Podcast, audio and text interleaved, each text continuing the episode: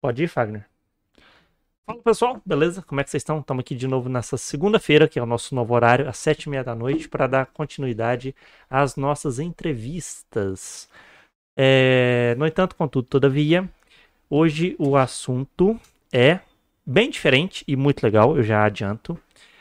E eu vou dar praticamente um recado, que é o principal para você se inscrever no canal se você não for inscrito compartilhar o link dessa transmissão e de outros vídeos que você tenha interesse.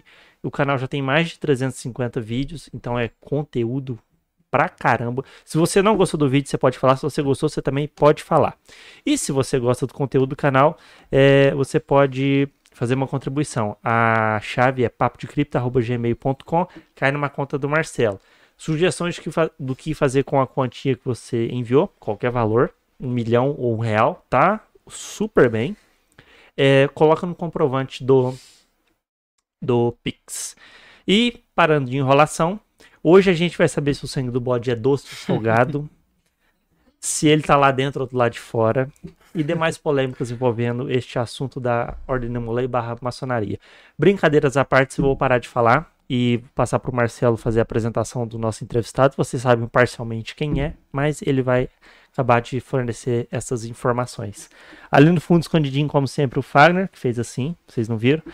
Também nos bastidores está o mestre conselheiro regional, o Rômulo, ele fez assim. E aqui ao meu lado, para não perder o costume, falando na minha orelha sem parar, o Marcelo. Fala galera, beleza? Boa noite, boa noite, Ciro, Fagner, Rômulo. E boa noite ao nosso entrevistado da noite. Vamos lá, a sua apresentação, senhor Rubens Marques, o craque que na camisa número 10.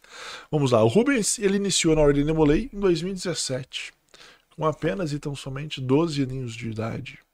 Desde então, ele vem de uma família em que o pai também é maçom, ocupou cargos na Ordem Demolei como segundo conselheiro, primeiro conselheiro e agora atualmente é o mestre conselheiro. Prazer recebê-lo aqui, Rubens. É sempre uma satisfação. Saiba que agora a casa é sua. Sempre que você quiser retornar, a gente agenda um horário, marca, você entra e solta a língua. Boa noite, obrigado por comparecer. Boa noite, Marcelão. Boa noite, Ciro. Boa noite. É, dizer que é uma honra estar aqui hoje no Papo de Cripto.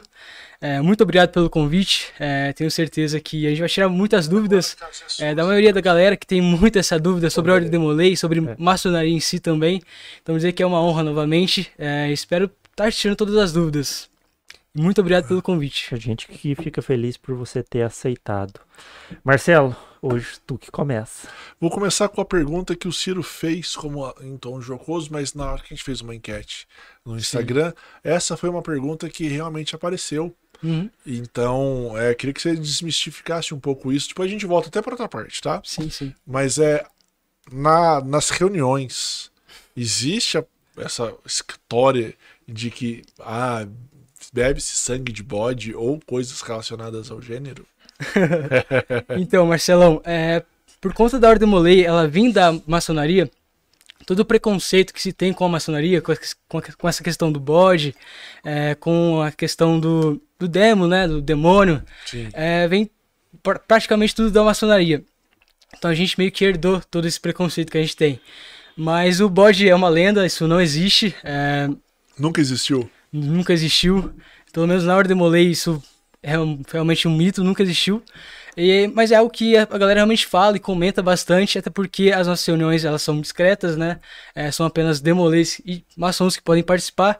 Então, é, tudo isso gera meio que uma curiosidade da galera e a galera acaba meio que criando essa toda essa expectativa do que se tem, do que a gente é, fala lá dentro, né? E foi daí que surgiu o bode, entre outras lendas, também como a lenda do demo, né? Do demônio, ponto do demolei. Mas tudo isso a gente vai desmistificar hoje. É, com o nosso papo. Show. Então quer dizer que não, não tem nem bode, não é sangue de galinha, não. de vaca, cordeiro, nada? Nada, a gente não usa nenhum animal, é... a gente não usa realmente nada. Só, foi só uma fábula que às vezes contam. Foi só realmente uma fábula que a galera, por conta dessa dúvida e curiosidade, a galera é, acaba realmente criando é, e jogando em cima da gente. Por ser algo mais não é segredo, mas é mais secreto, né? As, as reuniões não é uma coisa que é espalhada. Isso. Não e aí as pessoas começam a é, confabular e isso. pensar a respeito. Não diria secreta, porque a maçonaria, a ordem Molei, ela não é uma ordem secreta, ela é uma ordem discreta, né? Hum. Então tem essa diferença, que é importante a gente falar. Então, vou só, depois a gente vai nas perguntas, Ciro. Mano, Não é igual problema. os Simpsons, né? Com aquela reunião dos republicanos, que aí tem lá o Sr. Burns, o Drácula. Não é uma coisa secreta pra Não, não. mudar um. É só uma coisa. Só, só Não, é só uma coisa discreta, até porque se todo mundo soubesse realmente o que a gente faz dentro das reuniões, é, ninguém queria entrar, porque é algo mais administrativo, é, que a gente toma conta é, mais do capítulo em si. Então nossas reuniões são baseadas em algo mais administrativo do que todo esse ritual e, e afins. Então nada de videogame também. A gente tem, mas depois da reunião. Ah, o videogame às vezes rola. depois da reunião sempre tem. Um campeonato. É, Ciro, vai lá, pode Vai lá? perguntar. Bom, vamos é, as primeiras coisas em primeiro lugar. Para quem está nos assistindo, você pode falar como surgiu e qual foi a trajetória como um todo até chegar aqui no BR. Sim, exatamente. Bom, como já falei, é, a Ordem Molay ela vem da maçonaria, né? Isso por conta que quem fundou a Ordem Molay foi um maçom chamado Frank Sherman isso por volta de 1919 nos Estados Unidos, em Massachusetts. É, vale lembrar que em 1919 estava acontecendo que fator histórico no mundo que estava marcando o mundo em si? Foi a Primeira Guerra Mundial, correto? Sim. Então era uma época que muitos jovens perdiam é, seus pais é, nos campos de batalha. E foi nessa que o Frank Sherman que é um maçom, é, americano, é, chegou até ele que um jovem é, tinha acabado de perder seu pai. É, existem vários mitos e lendas do que esse pai morreu, mas o mais correto é dizer que ele é, perdeu o pai ele em uma caçada. Né? E o Frank Sherman vendo isso, ele viu uma oportunidade de criar um clube ali, né? Então ele chamou o, o Louis Gordon Lawyer, né? Que é esse garoto que perdeu seu pai, que foi o primeiro demolei da história. É, convidou ele é, a trabalhar no seu restaurante, né? O Sherman era dono de um restaurante. Convidou o Louis Gordon Lawyer para trabalhar nesse restaurante e eles ca- acabaram ficando muito próximos. Tanto que é, quem era próximo na época fala que era como se fosse é, pai e filho. Né? Tinha todo aquele é, envolvimento dos dois. É, foi então pensando nisso que o Frank Shyamalan falou, chegou até o Luiz Gordon- Lawyer e falou: é, chama mais alguns amigos seus é, pra gente poder montar um clube. Foi nisso então que o Luiz Gordon Lawyer chamou alguns dos seus amigos. é, no, to- no total foram inicialmente nove garotos é, que lá em 1919 começaram com o Clube Demolay. Né? Primeiro foi um clube, a intenção era criar um clube de estudos, um clube é, de beisebol né, para eles jogarem no final de semana e também um clube para realizar ações filantrópicas. É, mas o interessante também é a gente falar é, de onde vem esse nome, né? Demolay. Tava me perguntando isso agora. Sim, sim. É, o, o Frank Sherman ele era um maçom né, que gostava muito de histórias. É, e sempre ele é, contava as histórias, é, algumas histórias para esses jovens. Foi até que um dia então que ele contou a história do último grau-mestre dos Templários, que foi Jacques de Molay. Os, jovens acharam muito interessante toda essa história, né? Vale lembrar que o Jacques de Molay ele foi morto, foi queimado vivo por conta de toda a cassação que tinham sobre os Templários, principalmente com o rei Felipe o Belo e o Papa Clemente, todo aquele contexto de Idade Média. Foi até que então, em uma sexta-feira 13, é, que o- os dois, o rei e o papa, mandou prender os templários por conta de acusações. Vale lembrar que os templários foi o primeiro sistema bancário que a gente teve no mundo. Então, é, muitas pessoas ficavam de olho neles porque eles tinham muita riqueza, principalmente o rei e o papa, principalmente é, o rei porque é, o rei estava devendo para os templários. E foi nessa que ele mandou, então, prender os templários, e nessa o Jacques de Molay foi caçado é, em uma sexta-feira 13, né? Foi por isso que vem aí daí o mito desse dia, não é por conta do filme, a galera associa muito sexta-feira 13 ao filme, mas na real, é, a história real por trás da sexta-feira 13 é por conta dos templários, é, do dia exato que teve a caçada do Jacques de Molay e outros é, templários em si, foi até então que eles foram torturados durante anos por conta de todos os segredos que eles tinham, é, os, os, é, os ouros, os tesouros que eles tinham. É, então eles foram torturados durante anos e nenhum, principalmente o Molay, eles não entregaram nenhum segredo, não entregaram nenhuma localização de onde estavam seus outros irmãos templários, também não entregaram a localização de onde estava toda a sua riqueza. É, então eles ficaram durante anos torturando até o rei Felipe Belo cansar deles e mandar para fogueira. E isso ficou é, marcado como uma história de fidelidade e companheirismo, que é algo que a Ordem Molay prega muito. Então, né, depois do Frank Chamalante contar toda essa história é, do Jacques de Molay, dos Templários, os jovens gostaram e decidiram é, colocar é, o nome daquele grupo até então de Clube Demolei. É, Demolei, né, naquela época era muito comum é, os, as pessoas terem o sobrenome vindo de províncias. Né? Um exemplo mundialmente famoso seria o de Leonardo da Vinci. E Jacques de Molay veio da província de Molay, na França. Então, por aí, é por aí que vem o nome. É, então, contado toda essa história para aqueles jovens rapazes, é, eles fortificaram um grupo daqueles novos garotos, mais o Frank, Frank Shermanland.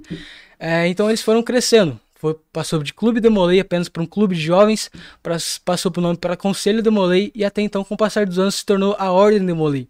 Ela foi se espalhando pelos Estados Unidos inteiro, é, foi muito rápido essa expansão, até que chegou no Canadá e depois se espalhou pelo mundo inteiro.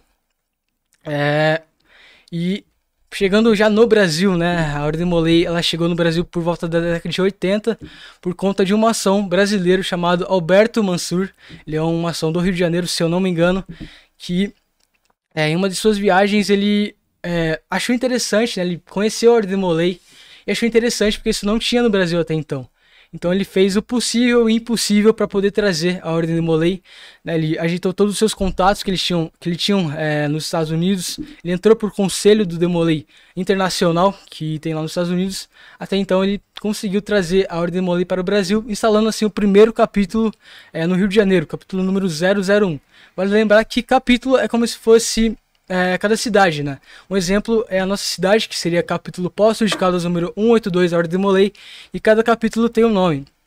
O nosso foi o centésimo 182, e o capítulo, primeiro capítulo do Brasil foi o do Rio de Janeiro, foi o capítulo número 001 da Ordem de Molay Brasil. Então, é, contextualizando, é, a Ordem de Molay, né, ela foi fundada em 1919, é, montado um grupo de jovens ali, sem muitas intenções. Mas com o passar dos anos, isso foi crescendo, a ideia era extremamente interessante e foi comprado no mundo inteiro, né, entre aspas, comprado, foi é, distribuído pelo mundo inteiro. Mas sempre já foi o braço da maçonaria? Sim, por conta. Sim, sim, por conta é, do Frank Chamaland ter todo esse ser um maçom. Então, desde o primeiro, é, te, nesses primeiros tempos, eles já se reuniam dentro, dentro do templo maçônico, né? A loja maçônica, então, ela patrocinava cedendo o templo e aqueles jovens se reuniam, contavam histórias, estudavam, é, praticavam filantropias e também tinha o time de beisebol, né? Rubens, naquela época, não sei se hoje existe, tá? Mas a pergunta também é daquela época e pode ser aplicada hoje. Uhum. Existe uma idade mínima para se tornar maçom? Maçom é a partir dos 18 anos. 18 anos. Maçom. Agora, Demolay em si, é, a partir dos 12 anos, é, você já está apto a entrar na hora do Demolay até os 21 anos. Então foi por isso que criaram, porque em tese essa molecada, digamos assim, isso. não tinha 18 anos, então precisava de algo para eles. É, basicamente foi isso. Lembrando também do contexto histórico que estava tendo a Primeira Guerra Mundial, muitos jovens estavam perdendo seus pais. É, e na intenção do Frank Sherman ter esse papel de pai mesmo, então ele, ele né, procurou jovens para fazer esse papel é, que foi fundamental para os jovens para formar cidadãos é, de bem para os Estados Unidos, né? É, e também, talvez, se pudesse entrar para a maçonaria, não, sim, não sim. conseguiria fazer um, um, um, clube, digamos assim, como você mesmo comentou, no começo, para reunir só os jovens, né? Isso, isso. E também essa entrada na maçonaria para os demolês fica, acaba faz, é, sendo facilitado. Não quer dizer que ao entrar na demolê você vai se tornando maçom ou sendo um demolê a partir dos 18 você vai entrar na maçonaria. Não. É, você acaba tendo contato mais próximo com os maçons, que a gente chama de tios. Né? Assim como os demolês a gente chama de irmãos, e as mães dos demolês a gente chama de tias. É realmente uma família muito grande. Então você acaba tendo esse contato mais próximo com os maçons, então a sua entrada na maçonaria acaba ficando sendo mais fácil. Mas não muda muito de um não maçom, de um não demolei para um demolei. É mais por conta desse contato todo que a gente já tem. Hum, entendi. Ô Rubens, eu vou pegar gancho então no que você falou lá no começo, até para o pessoal, de certa forma, ter uma noção de como é uma reunião.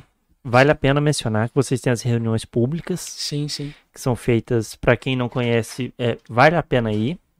É, a reunião da pátria, é, que é pública, se não me engano, é dos pais. Cerimônia do abraço, que é dos pais. Isso. Cerimônia das flores, que é da das mães. Cerimônia da luz. Isso, exatamente.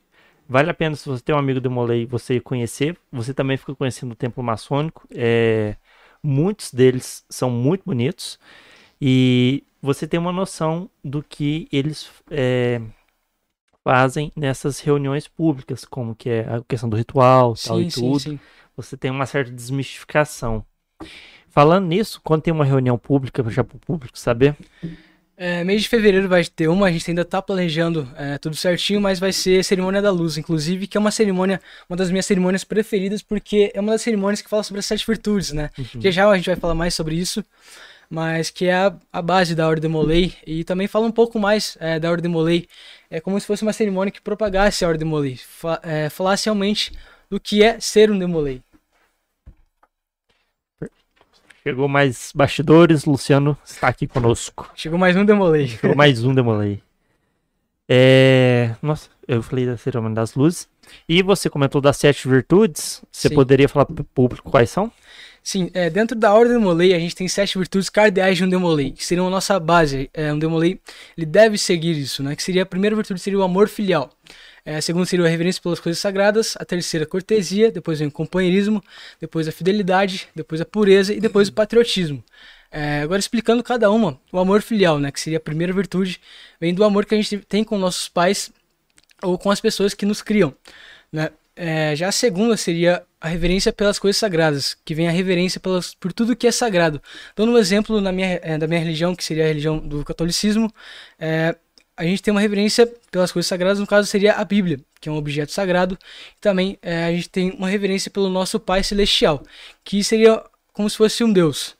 É, vale também puxando um gancho, é, dentro da, da Ordem Boleia ela não é uma religião, assim como a maçonaria também não é uma religião. É, mas O dentro. Rubens tá pegando as perguntas que eu estou pensando. já tô, Ele já já tá fazendo gancho e respondendo. puxando gancho de tudo já. Mas a Ordem Moleira não é uma religião, tanto que dentro dela a gente tem diversas religiões, como é, Umbanda, Catolicismo, entre outras. É, tanto que um, um dos requisitos para ser um demolei é acreditar em um Deus, basta ser ele qualquer.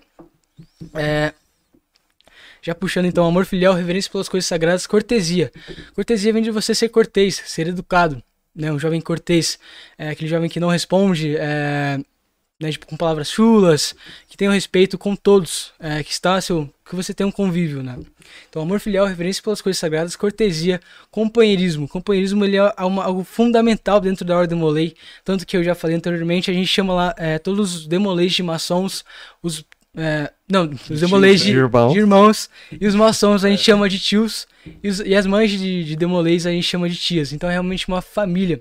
É, então tem todo um companheirismo. Então, primeiro, amor filial, reverência pelas coisas sagradas, cortesia, companheirismo. A próxima é fidelidade. É, vem de você ser fiel a seus compromissos é que você assume diariamente. Assim como o compromisso de ser um demolei e seguir essa, essas virtudes. Assim como o compromisso que você tem é, com a sua escola ou com o seu trabalho.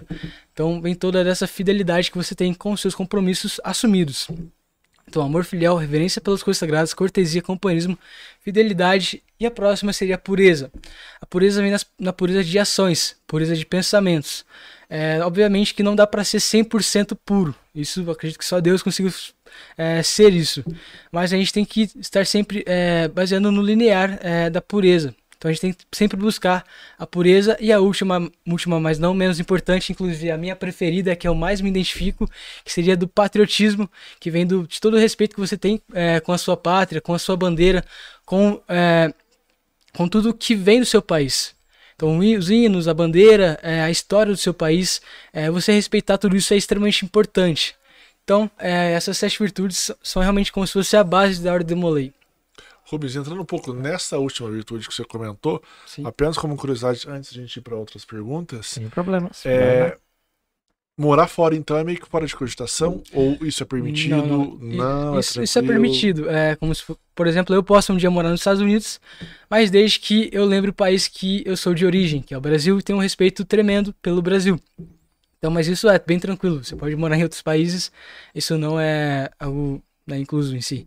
Então, se você for para os Estados Unidos ou para Europa e voltar para cá, não pode ficar falando mal, então. Fala, nossa, na Europa aqui não é assaltado. É, aqui tipo, eu sou ir assaltado. pra Europa e falar mal do Brasil fere essa virtude, no caso. Ou o contrário, morar lá e vir aqui ficar descendo a ripa no país também não É, serve. isso também tem, a gente tem que É, ter um Nossa, respeito estradas por todas as... de vocês aqui. Eu moro na Europa, agora tá tudo redo- É, redondinho. isso aí não pode. O asfalto limpo. É, Tá. agora tá uma pegada ambientalmente. Tem sentido, não posso negar.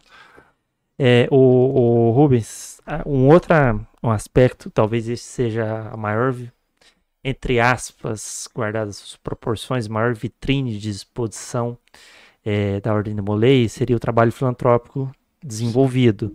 Eu acredito que é onde as pessoas têm mais contato com vocês e, por exemplo, como foi uma filantropia que te marcou desenvolvida nesse tempo que você está na ordem? Sim, é, essa parte filantrópica é algo que eu gosto muito dentro da Ordem- do Molay. É, vale lembrar que dentro da Ordem do Molay a gente tem diversos cargos, que depois eu vou comentar um pouco mais, mas um dele- deles seria o hospitaleiro. O hospitaleiro é responsável por toda essa parte filantrópica que a gente tem dentro da Ordem do Molay. Né, a gente é, aca- acaba fazendo muitas ações filantrópicas. Né, uma delas que eu posso citar que a gente fez no mês de janeiro foi é, reformar a quadra de uma escola pública, aliás, estadual, que no caso foi do Davi Campista. A gente foi lá, pintou tudo a quadra bonitinho. Mas O- você fala quem é? Os demolês todos? É, todos os demolês, a gente pegou é, alguns demolês e fomos lá. É, a gente ficou praticamente a tarde inteira lá, formando a quadra. Isso tudo é, sem, entre aspas, receber nada de troca, né? Financeiro. Tudo porque a gente gosta de realmente fazer isso, porque a gente faz com carinho. Vocês É. também ba- arcaram com os custos? Ou não? Não, Vocês fizeram parcerias? Isso, a gente, fez, a gente faz muitas parcerias, principalmente com essa área de filantropias. Então a gente arrecada bastante coisa e acaba doando bastante coisa também. É outra filantropia bastante interessante que a gente fez esse mês de janeiro foi é, ter ido até a Santa Casa para poder ter é, interagido com as crianças que têm câncer lá, né? Inclusive teve um amigo nosso que foi é, de Homem-Aranha, então a gente passou a tarde inteira lá. Teve um irmão também nosso que, que é músico, que ficou lá tocando instrumentos, é, interagindo com todas as crianças que porventura têm câncer, estão lá na Santa Casa. Então foi um dia bem bacana. E voltando à pergunta do Ciro, é, uma das filantropias que mais me marcaram é, dentro da Ordem Molay foi uma filantropia realizada no ano de 2017. Eu ainda estava recente na Ordem Molay, mas juntamente com outros demolês a gente pegou, se não me engano, duas caminhonetes e a gente foi distribuir brinquedos. Era uma época é, chegando próximo de dezembro, então era basicamente, no Natal, né? Sim. Então a gente pegou duas caminhonetes com vários brinquedos é, e foi distribuindo nos bairros mais é, humildes de Pós Caldas. E aquela filantropia foi uma filantropia que me marcou muito porque eu via a outra realidade, né? Eu vi as pessoas ali loucas pelo Papai Noel, loucas por ganhar um presente.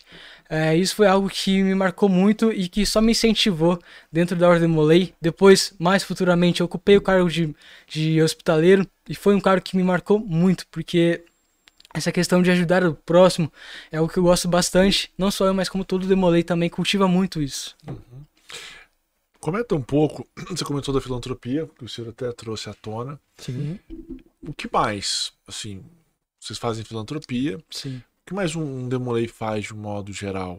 É, Em ações filantrópicas? Não, vamos supor, vocês vão fazer uma reunião, eu não sei se é reunião que vocês fazem, ou se vocês encontram de uma outra forma. Há alguma coisa que é desenvolvida lá? Você comentou comigo, por exemplo, a oratória, que você acha que Sim, sim. ajuda. Tem alguém que te ajuda a ser um orador? Ou, Ah, ou são alguns dos seus irmãos Fala do desenvolvimento pessoal. É, do desenvolvimento pessoal, Sim, profissional. De modo geral, que, com- comenta pra gente o que que um Demolei faz. Sim, sim. É, bom, além da, da parte filantro- filantrópica que a gente faz muito, é, essa questão da oratória e tudo mais, do desenvolvimento pessoal, o que acontece é que nas nossas reuniões é, a gente tem, toda uma ritualística em si, que nas cerimônias públicas, é, quem não é demolei ou não faz parte da maçonaria pode acompanhar isso, é, isso não 100% dela, mas pode ter uma noção de como funciona é, uma reunião demolei. Mas no caso, como eu falei, a gente tem diversos cargos. Ao todo são 23 cargos que a gente tem dentro da Ordem Molay. Entre eles a gente tem cargos ritualísticos, que seriam cargos que se ajudam na, na parte ritualística e tudo mais. Tem cargos administrativos e tem cargos de liderança. É, vamos lá, comentando um pouco mais sobre os cargos de liderança. Os cargos de liderança seriam três. O mestre conselheiro, que no caso atualmente sou eu. Tem o primeiro conselheiro, Que já é foi? é, que eu já fui, no caso seria como se fosse um braço direito é, do, do mestre conselheiro. E tem o segundo conselheiro. É, são cargos que são como se fosse a tríade. São responsáveis pela liderança em si e pelo funcionamento do capítulo, do capítulo em si. É, e a gente, no capítulo pós, a gente tem uma tradição muito forte de você entrar como segundo conselheiro, passar a ser primeiro conselheiro e até então assumir mestre conselheiro. É um mestre conselheiro só? Isso, só um mestre conselheiro. E a gente tem uma, gest é, dura uma gestão de duração de seis meses. Então a cada seis meses tem essa rodagem. No caso, o segundo conselheiro passa a ser primeiro conselheiro, e o primeiro conselheiro passa a ser mestre conselheiro, e vem outro irmão e assume o cargo de segundo conselheiro. E Isso- o mestre? e o mestre ele tem outros caminhos que ele pode seguir. Ele pode continuar ajudando a Ordem Molei, mas a gente tem cargos como mestre conselheiro regional e mestre conselheiro estadual, mestre conselheiro estadual adjunto e mestre conselheiro nacional, mestre conselheiro nacional adjunto. A gente também tem o cargo de mestre conselheiro internacional, mas isso é uma- um- algo mais é, dedicado aos americanos, porque é muito difícil um brasileiro chegar até lá. Mas mestre conselheiro nacional, é, a gente tem diversos líderes que chegaram até esse cargo dentro do Brasil. E roda um pouco, desculpa perguntar, por exemplo, o mestre conselheiro, ele começa a ajudar na parte ritualística, Sim, aí alguém sim. que tá na parte ritualística, de repente se torna segundo conselheiro. Sim, ah, sim. essa mudança? É, é para assumir o cargo, no caso de segundo conselheiro, primeiro conselheiro prim- e mestre conselheiro são cargos eletivos. Então a gente faz uma eleição entre os membros, né? O candidato ele vai até a gente tem um dia específico, daí o candidato ele se candidata ao cargo, ele tem que ter suas propostas, essas propostas são faladas, são votadas e Não essas Pode ter mais de um, então. Pode, tem, tem concorrente também.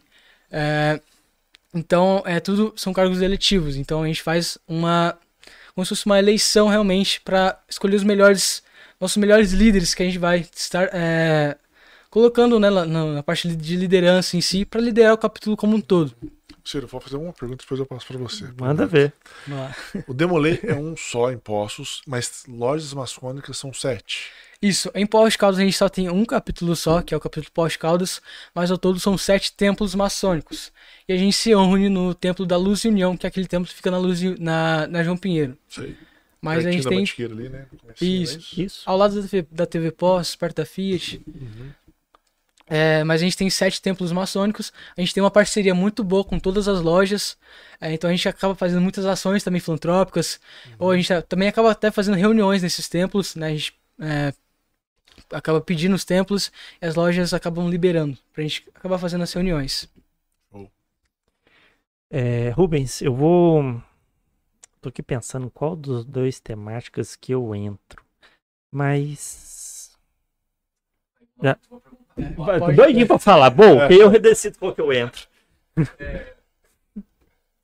Dentro do processo, todo demolei ele vira maçom, Ah, interessante. ou, ou, ou- e todo maçom já foi demolei alguma vez? Sim, interessante. Então, é, também tem toda É essa isso que você história. queria perguntar nesse. É. Eu ia perguntar isso, aí ele perguntou na minha frente. Já adiantou, já a pergunta. Já adiantou a pergunta? Mas respondendo essa pergunta, é, né, isso também é algo muito falado, né? A galera acha muito que a Ordem Molé é como se fosse categoria de base da maçonaria. Mas isso é errado falar, até porque é, o que acontece são ordens separadas. O único envolvimento é que a maçonaria acaba nos patrocinando por conta de todo esse contexto histórico, de uma ação ter criado a Ordem Molé e por aí vai. É, então, é, um jovem ele inicia aos 12 anos, é, ele pode ficar como demolei ativo até os 21 anos. A partir dos 21 anos ele se torna um demolei sênior. Aí Ele não vai poder mais pegar Famosa cargo. terceira idade. Isso, famosa demolei. terceira idade. Famosa terceira Me encontro nela. É, o Ciro inclusive é um demolei, atualmente demolei Você é sênior. Ciro? Ah, mas que que é isso? É. Por isso tá se bate-bola. Por isso que o Ciro. Por isso que o Ciro. eu já tô aposentado. Fala aquilo, fala aquilo, É, pô. tiro- Ah. Entregou tudo já. Mas o Ciro hoje é um demolei é, sênior, ele tem mais de 21 Sim. anos. Então, no caso, ele não pode pegar nenhum cargo é, dentro da Ordem Demolei, mas ele pode ajudar mais nos bastidores. Né? A gente tem o Colégio Alumni, que é como se fosse a Ordem Demolei dos sêniors, né? Que é um colégio que ajuda, colégio alumni que ajuda os demoleis mais nessa parte dos bastidores e por aí vai. O Ciro tá no limbo. Pra aproveitar a experiência. Digamos. Ele não É, é mais demolei e não é maçom. Não É. sei se é maçom, se é maçom. não. Ah, então ele tá naquele limbo, tipo, não é mais demolei e não é maçom. Isso. Então tá meio. Mas, Tá mas, no dando, meio do sequ- caminho.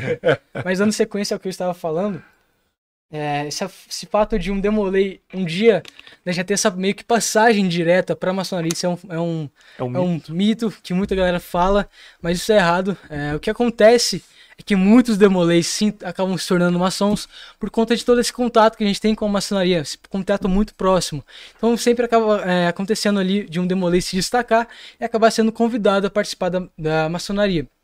Mas isso não é obrigatório, tanto que a partir dos 21 anos, se você não quiser mais frequentar as reuniões, né, você tá à vontade.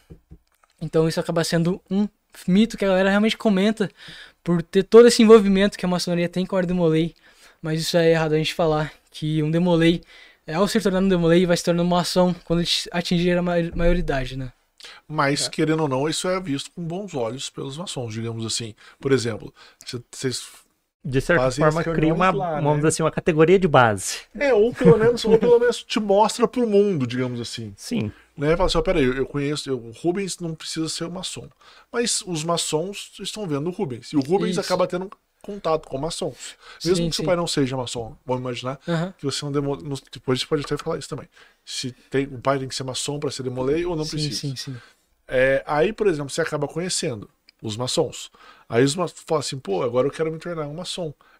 Eles já te conhecem. Isso, Isso, é o que ganha, acontece. digamos assim, por exemplo, você ganha uns pontinhos Exatamente. para começar uma, uma prova, não sei como é que é, uma análise, Toda uma sindicância, né? Uma avaliação. sindicância, uma Isso. sindicância sobre sua vida pregressa. Isso. Já ganhou uns exatamente. pontos ali, né? É, pelo fato de ser um bom demolei, demolei, né, que se destacou dentro ordem demolei, você acaba tendo uns pontinhos sim. E também por conta desse contato, até porque por ser uma família, é, tem muitos maçons que eu realmente considero como pais. Então tem todo esse contato. Encontra sempre. Sim, é, em nossas reuniões é obrigatório ter ao menos um maçom presente. Então acaba. É, a gente também tem o conselho consultivo, que é como se fosse o colégio alumni, só que o colégio alumni é dos seniors, e o, e o conselho consultivo é uma ação representando o capítulo inteiro. E precisa ter. O pai precisa ser maçom para se tornar demolei? Essa é uma pergunta que a galera tem bastante dúvida também. É, no meu caso, meu pai é maçom já de anos e eu tive esse contato mais próximo com a Ordem Molei por conta disso, tanto que eu iniciei com 12 anos, que é a idade mínima, por conta muito disso. Mas isso é também um mito que, na real, é, é, é errado a gente falar que para se tornar um Demolei você tem que ser filho de um maçom. Não, isso é totalmente errado. É, você não é, tendo pai maçom, você pode entrar na Ordem Molei também. Você vai passar por todo o processo de sindicância que todo filho de maçom também passa. E a gente acaba como sendo todos iguais, né? Bom, eu vou comentar, eu decidi que, que eu, o tópico que eu ia entrar, é até baseado um pouco na parte histórica, mas que vale a pena mencionar. É, devido aos desentendimentos que surgiram lá atrás, isso fica até para o pessoal que está assistindo também, quem não é, quem não participa da ordem, dá a entender que não se tem uma boa relação com a Igreja Católica, o que já deixou de ser verdade é, não se carrega mais esse embate. Ele está praticamente morto. Eu falo por experiência própria, porque na minha cidade lá na Carmo City, é, a igreja era, no- era, era, não sei como está atualmente, mas pelo menos na época que eu frequentava, na época que eu, eu era até oficial, é, ela era a que mais pedia é, ajuda aos demolês nas campanhas filantrópicas. Por exemplo, é muito comum fazer festa de igreja lá, muito grande. A gente atuava como garçons ou vendedores de bingo. E às vezes é, alguns sêniores ficavam no caixa também. Então, é, essa ideia de que se tem essa, essa briga de hoje praticamente é um fato histórico. Como o Rubens falou, o Papa mandou matar o último templário, que foi que carrega o nome da ordem hoje. Então eu faço es- esse adendo que vale a pena mencionar, que não, se você, é, vamos dizer assim, vou falar da Igreja Católica porque é aqui aconteceu. Se você é católico, não carregue isso com uma, uma visão. Se você precisar dar auxílio deles em atividades filantrópicas, basta entrar em contato, né, Rubens? Exatamente. porque eles vão poder ajudar no que for possível. Eu falo experiência própria. Na época que eu era escrivão, eu recebia muita coisa eh, na cidade falando de atividades para a gente auxiliar, o asilo, as festas da igreja que era muito comum, eh, os vicentinos que faziam campanha de arrecadação de alimentos. Me recordo disso tudo aos domingos. Então eu faço esse paralelo para deixar claro que muita coisa mudou. Sim. Mudou mesmo. É, Rubens,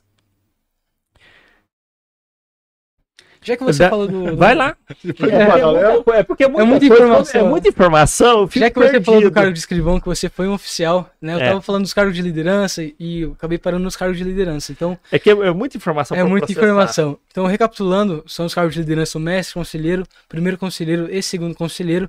A gente também tem os cargos administrativos, que seria o hospitaleiro, que é responsável por toda essa parte filantrópica, e o cargo é, do, tesoureiro, que é responsável pelo caixa do capítulo, né? A gente Rapaz tem o caixa, dinheiro. cuidador de dinheiro do capítulo, né, a gente tem toda essa gestão de dinheiro né, do capítulo em si, e a gente tem o escrivão, como o Ciro mesmo falou, ele já foi um oficial um dia, que é como se fosse um secretário é, do mestre conselheiro, ele também é responsável por anotar tudo o que acontece durante as reuniões. E é puxado, né, Ciro? Nossa. Escrivão foi o único cara que eu nunca peguei até hoje. Ah, Rapaz, vou te falar uma coisa, viu? A gente escreve. É um cargo bastante corrido. Ô, Rubens, por que, que a reunião é secreta? Oi? Ó, secreta não, fechada. Né? Por que, que a reunião é fechada? É, bom, vamos lá. Essa pergunta também é interessante. É, novamente, ela não é secreta, ela é discreta, até porque a gente tem as nossas cerimônias públicas. É, fala, mas a reunião normal, corriqueira Ah, de reunião- vocês, é. por que ela é fechada ao, público de modo geral? Isso também se aplica a maçom, né? Isso, é por conta de toda essa tradição que a gente vem, é, toda essa herança que a gente tem da, da maçonaria, eles terem as suas reuniões é, fechadas, a gente acabou também tendo é, as nossas reuniões sendo fechadas. É, todo no início da Ordem Molei é, foi criado por um maçom, com o aux- auxílio de outro maçom que escreveu toda essa parte da, da ritualística da Ordem Molei, que não é algo nada demais, é algo mais é, administrativo. Todas as nossas reuniões são como se fosse algo mais administrativo. Inclusive, muitos falam que se todos soubessem é, o que é falado dentro das reuniões né, do Demolei, ninguém queria, iria querer entrar porque é uma parte mais chata, é uma parte mais burocrática, uma parte mais administrativa que a gente acaba comentando lá. Mas também tem toda essa parte ritualística é, e por aí vai. Bom, falando em parte ritualística, isso lembra outra coisa é, em relação a isso. Até algumas pessoas que têm uma certa noção perguntam como você faz a escalada dos graus. Por exemplo, você começa no iniciático, vai para o demolei e assim por diante. Sim, sim. É, você poderia então, no caso, comentar a questão. Eu sei que na maçonaria va- vai até São diversos 33, graus, são diversos sim. graus. Você poderia falar dos graus da ordem? Sim, sim. É, bom, ao entrar na Ordem Molei, depois de todo esse processo de sindicância que é, você acaba, acaba acontecendo para a gente até, é, até mesmo é, conhecer melhor o, o candidato que está entrando na Ordem Molei, é, ele vai passar por um processo de iniciação e a partir disso ele vai é, passar a per- pertencer ao grau, ao grau iniciático. Ele vai pertencer esse grau durante seis meses, que serão seis meses de muito aprendizado. Então ele vai aprender muito sobre oratória, sobre ritualística, sobre a história da Ordem Molei, sobre a história dos Templários. Aí ele vai se desenvolver, se desenvolver como um todo. É, a, partir, a partir de seis meses, é, um dos requisitos para alcançar o grau de Molei, é, que seria o caso o grau 2, seria prestar um juramento. Que é um juramento que a gente faz, é, né, que a gente promete proteger as mulheres, proteger o nosso país, é, jurar é, companheirismo a todos os irmãos. É, esse juramento ele baseia mais nisso, é um juramento bem longo, o Ciro conhece esse juramento. é um juramento que a gente tem que falar decorado. é, então, depois, é, depois, de, desse, depois que você fala esse juramento decorado para todos os demolês durante a reunião, você vai passar pelo processo de elevação. Isso você esquece. Um Por quê? pedaço do juramento. Já tá reprovado. Tá reprovado? Tem que falar ele decorado, até porque é, não basta apenas decorar é, pelas palavras, né? Palavras são fórmulas vazias. É, esse juramento ele, você tem que levar ele para a vida, né? É, sempre que você tiver uma Então, mas, por dúvida, exemplo, você esqueceu. Aí, nessa reunião, você não se torna. Na próxima, você pode tentar de novo? então, no Ou caso tem uns tem- 10 minutos. Vai Não, lá, respira, sempre, volta sempre aqui. tem alguém auxiliando ali é, durante o juramento. É, a gente acaba sempre ajudando, né? Soprando. soprando ali, mas é o, Eu queria o- dizer que a vida. o ideal é ele falar, falar ele decorado, é, até porque esse juramento ele é extremamente importante, porque ele é a base da Ordem Molei, né? Ele reflete muito nas virtudes e por aí vai. É, então depois desse juramento você passa pelo processo de elevação, você chega ao- grau de Molei. A partir do grau de Molei você vai é, poder é, ocupar os cargos que a gente tem dentro da Ordem Molei. é, e você começa a trabalhar mais ainda pela Ordem Molei Mais ativamente. mais ativamente, né? E então tem esses dois processos. E além do mais, a gente também tem as ordens afiliadas, que no caso a gente tem a ordem da cavalaria, que é a partir dos 17 anos até os 21 anos, que é uma parte mais filosófica é, para os jovens ali, Né? A gente comenta mais sobre a origem da vida, é, sobre vários temas filosóficos, a gente acaba discutindo lá dentro. Tipo um grupo de estudo? É como se fosse realmente um grupo de estudo. é, a gente tem também toda essa parte ritualística. é, então, seria para um jovem, é, até porque um jovem ele inicia com 12 anos, vai chegando até os 17, ele vai acabar é, ele se cansando da Ordem Molei. Então, a cavalaria foi criada justamente mais para isso, para que quando ele chegasse ali por volta da maioridade, ele tivesse é, como se fosse um acréscimo ali, né? Um motivo a mais para continuar na Ordem Molei. E a Ordem da Cavalaria é extremamente importante por conta de toda essa parte filosófica que ela aborda. né? Então você vai ter um senso crítico muito maior é, participando da cavalaria em si. A gente também, além da, da Ordem da Cavalaria, falando um pouco mais da- sobre a Ordem dos as afiliadas, né? A gente tem a Ordem dos Escudeiros, que seria para jovens entre 8 até os 11 anos, né? Que seria como se fosse um pré-demolei, né? Então... Que o- também não é categoria de base. também não é categoria de base, um escudeiro ele pode iniciar com 8 anos e chegar até os 11 anos e não iniciar, que é o que acontece muito. Mas se ele se jovem iniciar na Ordem ele vai ter eh, já uma base muito grande, né, já vindo dos escudeiros. Além do mais, a gente também tem a ordem do, a- o clube de mães e amigos, que seria como se fosse a parte ali mais dos- das mães, que elas eh, ajudam mais nos bastidores em si, eh, principalmente depois das cerimônias públicas, a gente tem, a gente tem todo um jantar, então elas ajudam mais nessa parte, em toda nessa parte administrativa também do capítulo. Mas na parte dos bastidores em si. Rubens, é, Só Não. fazer uma adendo, uma coisa. Esse, essa, esse trecho aqui é pra você que joga muito Assassin's Creed e não acredita em tudo que você vê naquele jogo, tá? Assiste esse episódio antes de confiar em tudo que tá lá. Exatamente. para É. um jovem de 12 a 17 anos, ele resolveu se tornar ou se interessou assistindo ou outra coisa, quero ser demolei. Ele faz o que? Ele bate na porta, procura Sim, sim. o Rubens, fala, Rubens, como é que funciona essa parada aí, Então, mano? só lembrando, da- dos 12 aos 17 seria para entrar na Ordem da Cavalaria. A partir dos 17, a Ordem Mulher ela vai dos 12 até os 21 anos, né? Seria Ah, então a tá. maioridade. Então, dos 12 até aos os 12 20. até os 21 anos. Porque 21 ele já não entra mais, né? Pode ser que. Não, tendo 21 anos completos, ele não É. entra mais. Ele não, né, não consegue Então mais entrar. idade, de 12 a 20. Até os 12 beleza? até os Quase 20. 21 Isso, completos. exatamente. Ele quer entrar. Fala assim, pô, eu gostei, achei esse negócio legal. Achei interessante, às Ô, vezes. Rubens, quero fazer parte. Como é que funciona? Sim. Cara, esse negócio de, de entrar é engraçado. Na época que eu fui escrivão, o mestre conselheiro lá, um abraço pra ele, o Jean. A história dele quando ele entrou foi muito engraçada. Eu, se eu não me engano, foi na época que tinha saído o livro do Dan Brown, o Código da Vinci. Não, Uhum. é, o do, é o da maçonaria, né? É. Não, Não é o lembro. símbolo perdido. É o símbolo, Símbolo perdido. perdido. Perdido, Tô confundindo o nome. Mas é, o- é esse daí. E ele se interessou tanto que ele não tinha contato com maçom nenhum, nem nada. E ele escreveu uma carta e deixou na loja maçônica. Sim. Foi aí que, o- que ele teve contato com os maçons. É, é muito engraçada a história, Uhum. que ele foi se conhecendo. E depois acabou que ele foi convidado, ele teve contato com tudo isso. E é, ele acabou desenvolvendo, é, não puxando sardinha pro, pro nosso lado, assim, nem nada. Mas a sensação que se tinha, ele gostou tanto e foi desenvolvendo essa questão de liderança, Sim, sim. noção de administração, filantropia e tal e tudo, que na época da gestão dele, a gente meio que viveu um, um auge de, de tudo conseguir fluir perfeitamente. Com seis meses que ele foi Sim. Eu, eu não me recordo se ele foi reconduzido depois, não lembro se pode ser reconduzido, para ser sincero.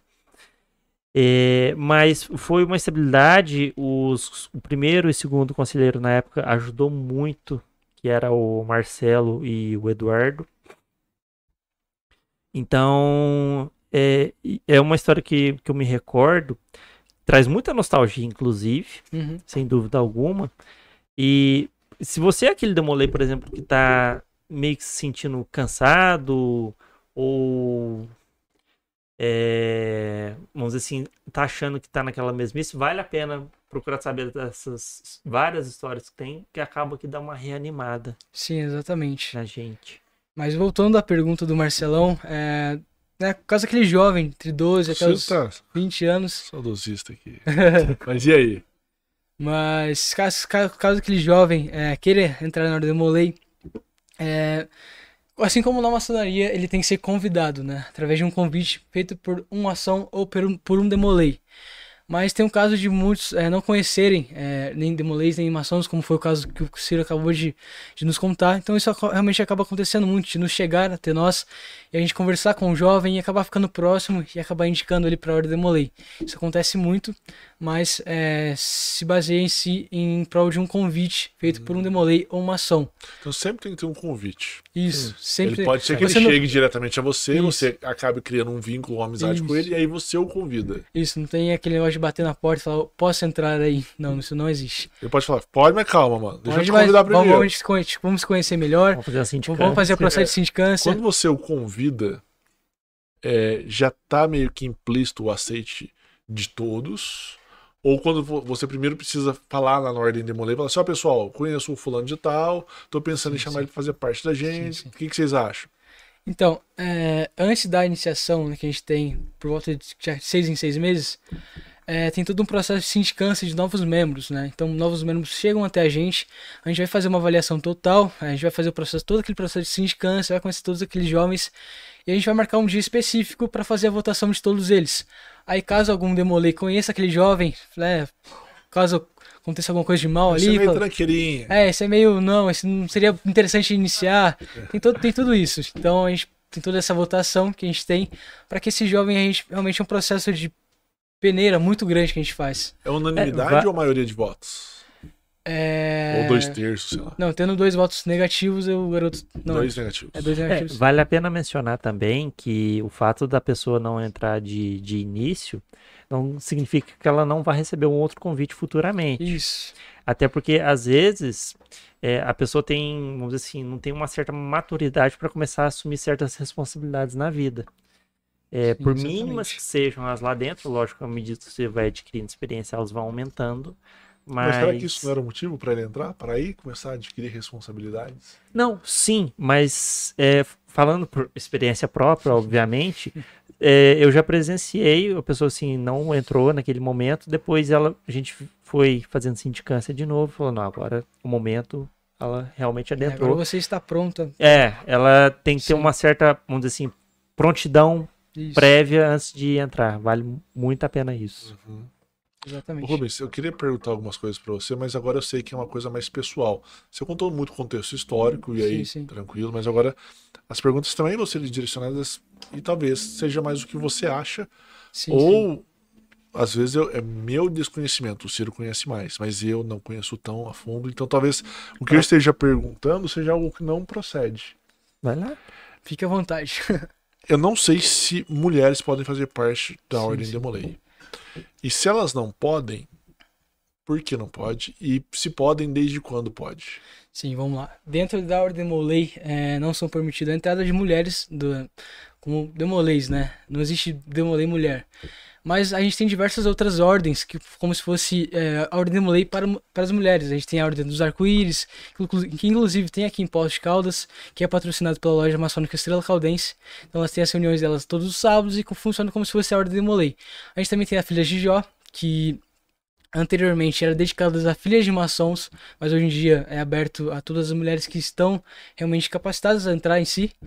É, então a gente tem todas essas de ordens. Jó por causa do Jó da Bíblia? Aí eu não sei. Teria que bus- buscar o contexto histórico das filhas de Jó. Mas então a gente tem essas diversas ordens, como se fossem as ordens demolês, demolês para as mulheres, né? Dedicadas às mulheres. Que tem, é, são. A filha de Jó, por exemplo, é uma, uma ordem centenária, assim como a ordem demolei, e por aí vai. E por que, que é separado?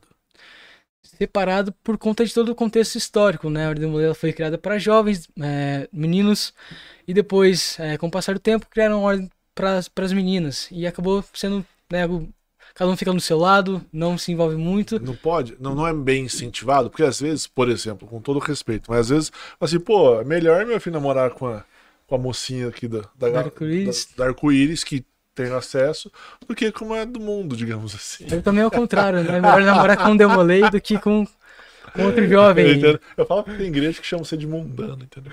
Eu sei. Então, às vezes fala melhor namorar com daqui do que uma mundana. Isso. Então, às vezes não era melhor. Então tá. Vocês são separados. Mas se Sim. encontram. Sim, Sim. é, a gente tem, é, por conta dessas ações filantrópicas. Bailinho, né? Fica bailinho. Sim, sim, a gente tem tudo isso. A noite do videogame. Mas a gente é, con- tá? conversa muito, é, são ordens, ordens par- parceiras, né? Então a gente faz muitas ações juntas, em conjunto. Tem namorados? Tem, acontece muito de um demolei acabar namorando com uma filha de Jó ou com, uma, com um arco-íris, isso é bem comum, Como É, é bem extremamente comum comum. Tá. Agora, claro que é a sua opinião também. Não sei se você pode. E se eu não puder falar, fique a critério. Você acha que seria interessante essa mescla? Inclusive tem, inclusive, que exclu- é, se chama PJ, que é uma ordem, ordem paramaçônica que junta os dois, tanto meninos quanto garotas.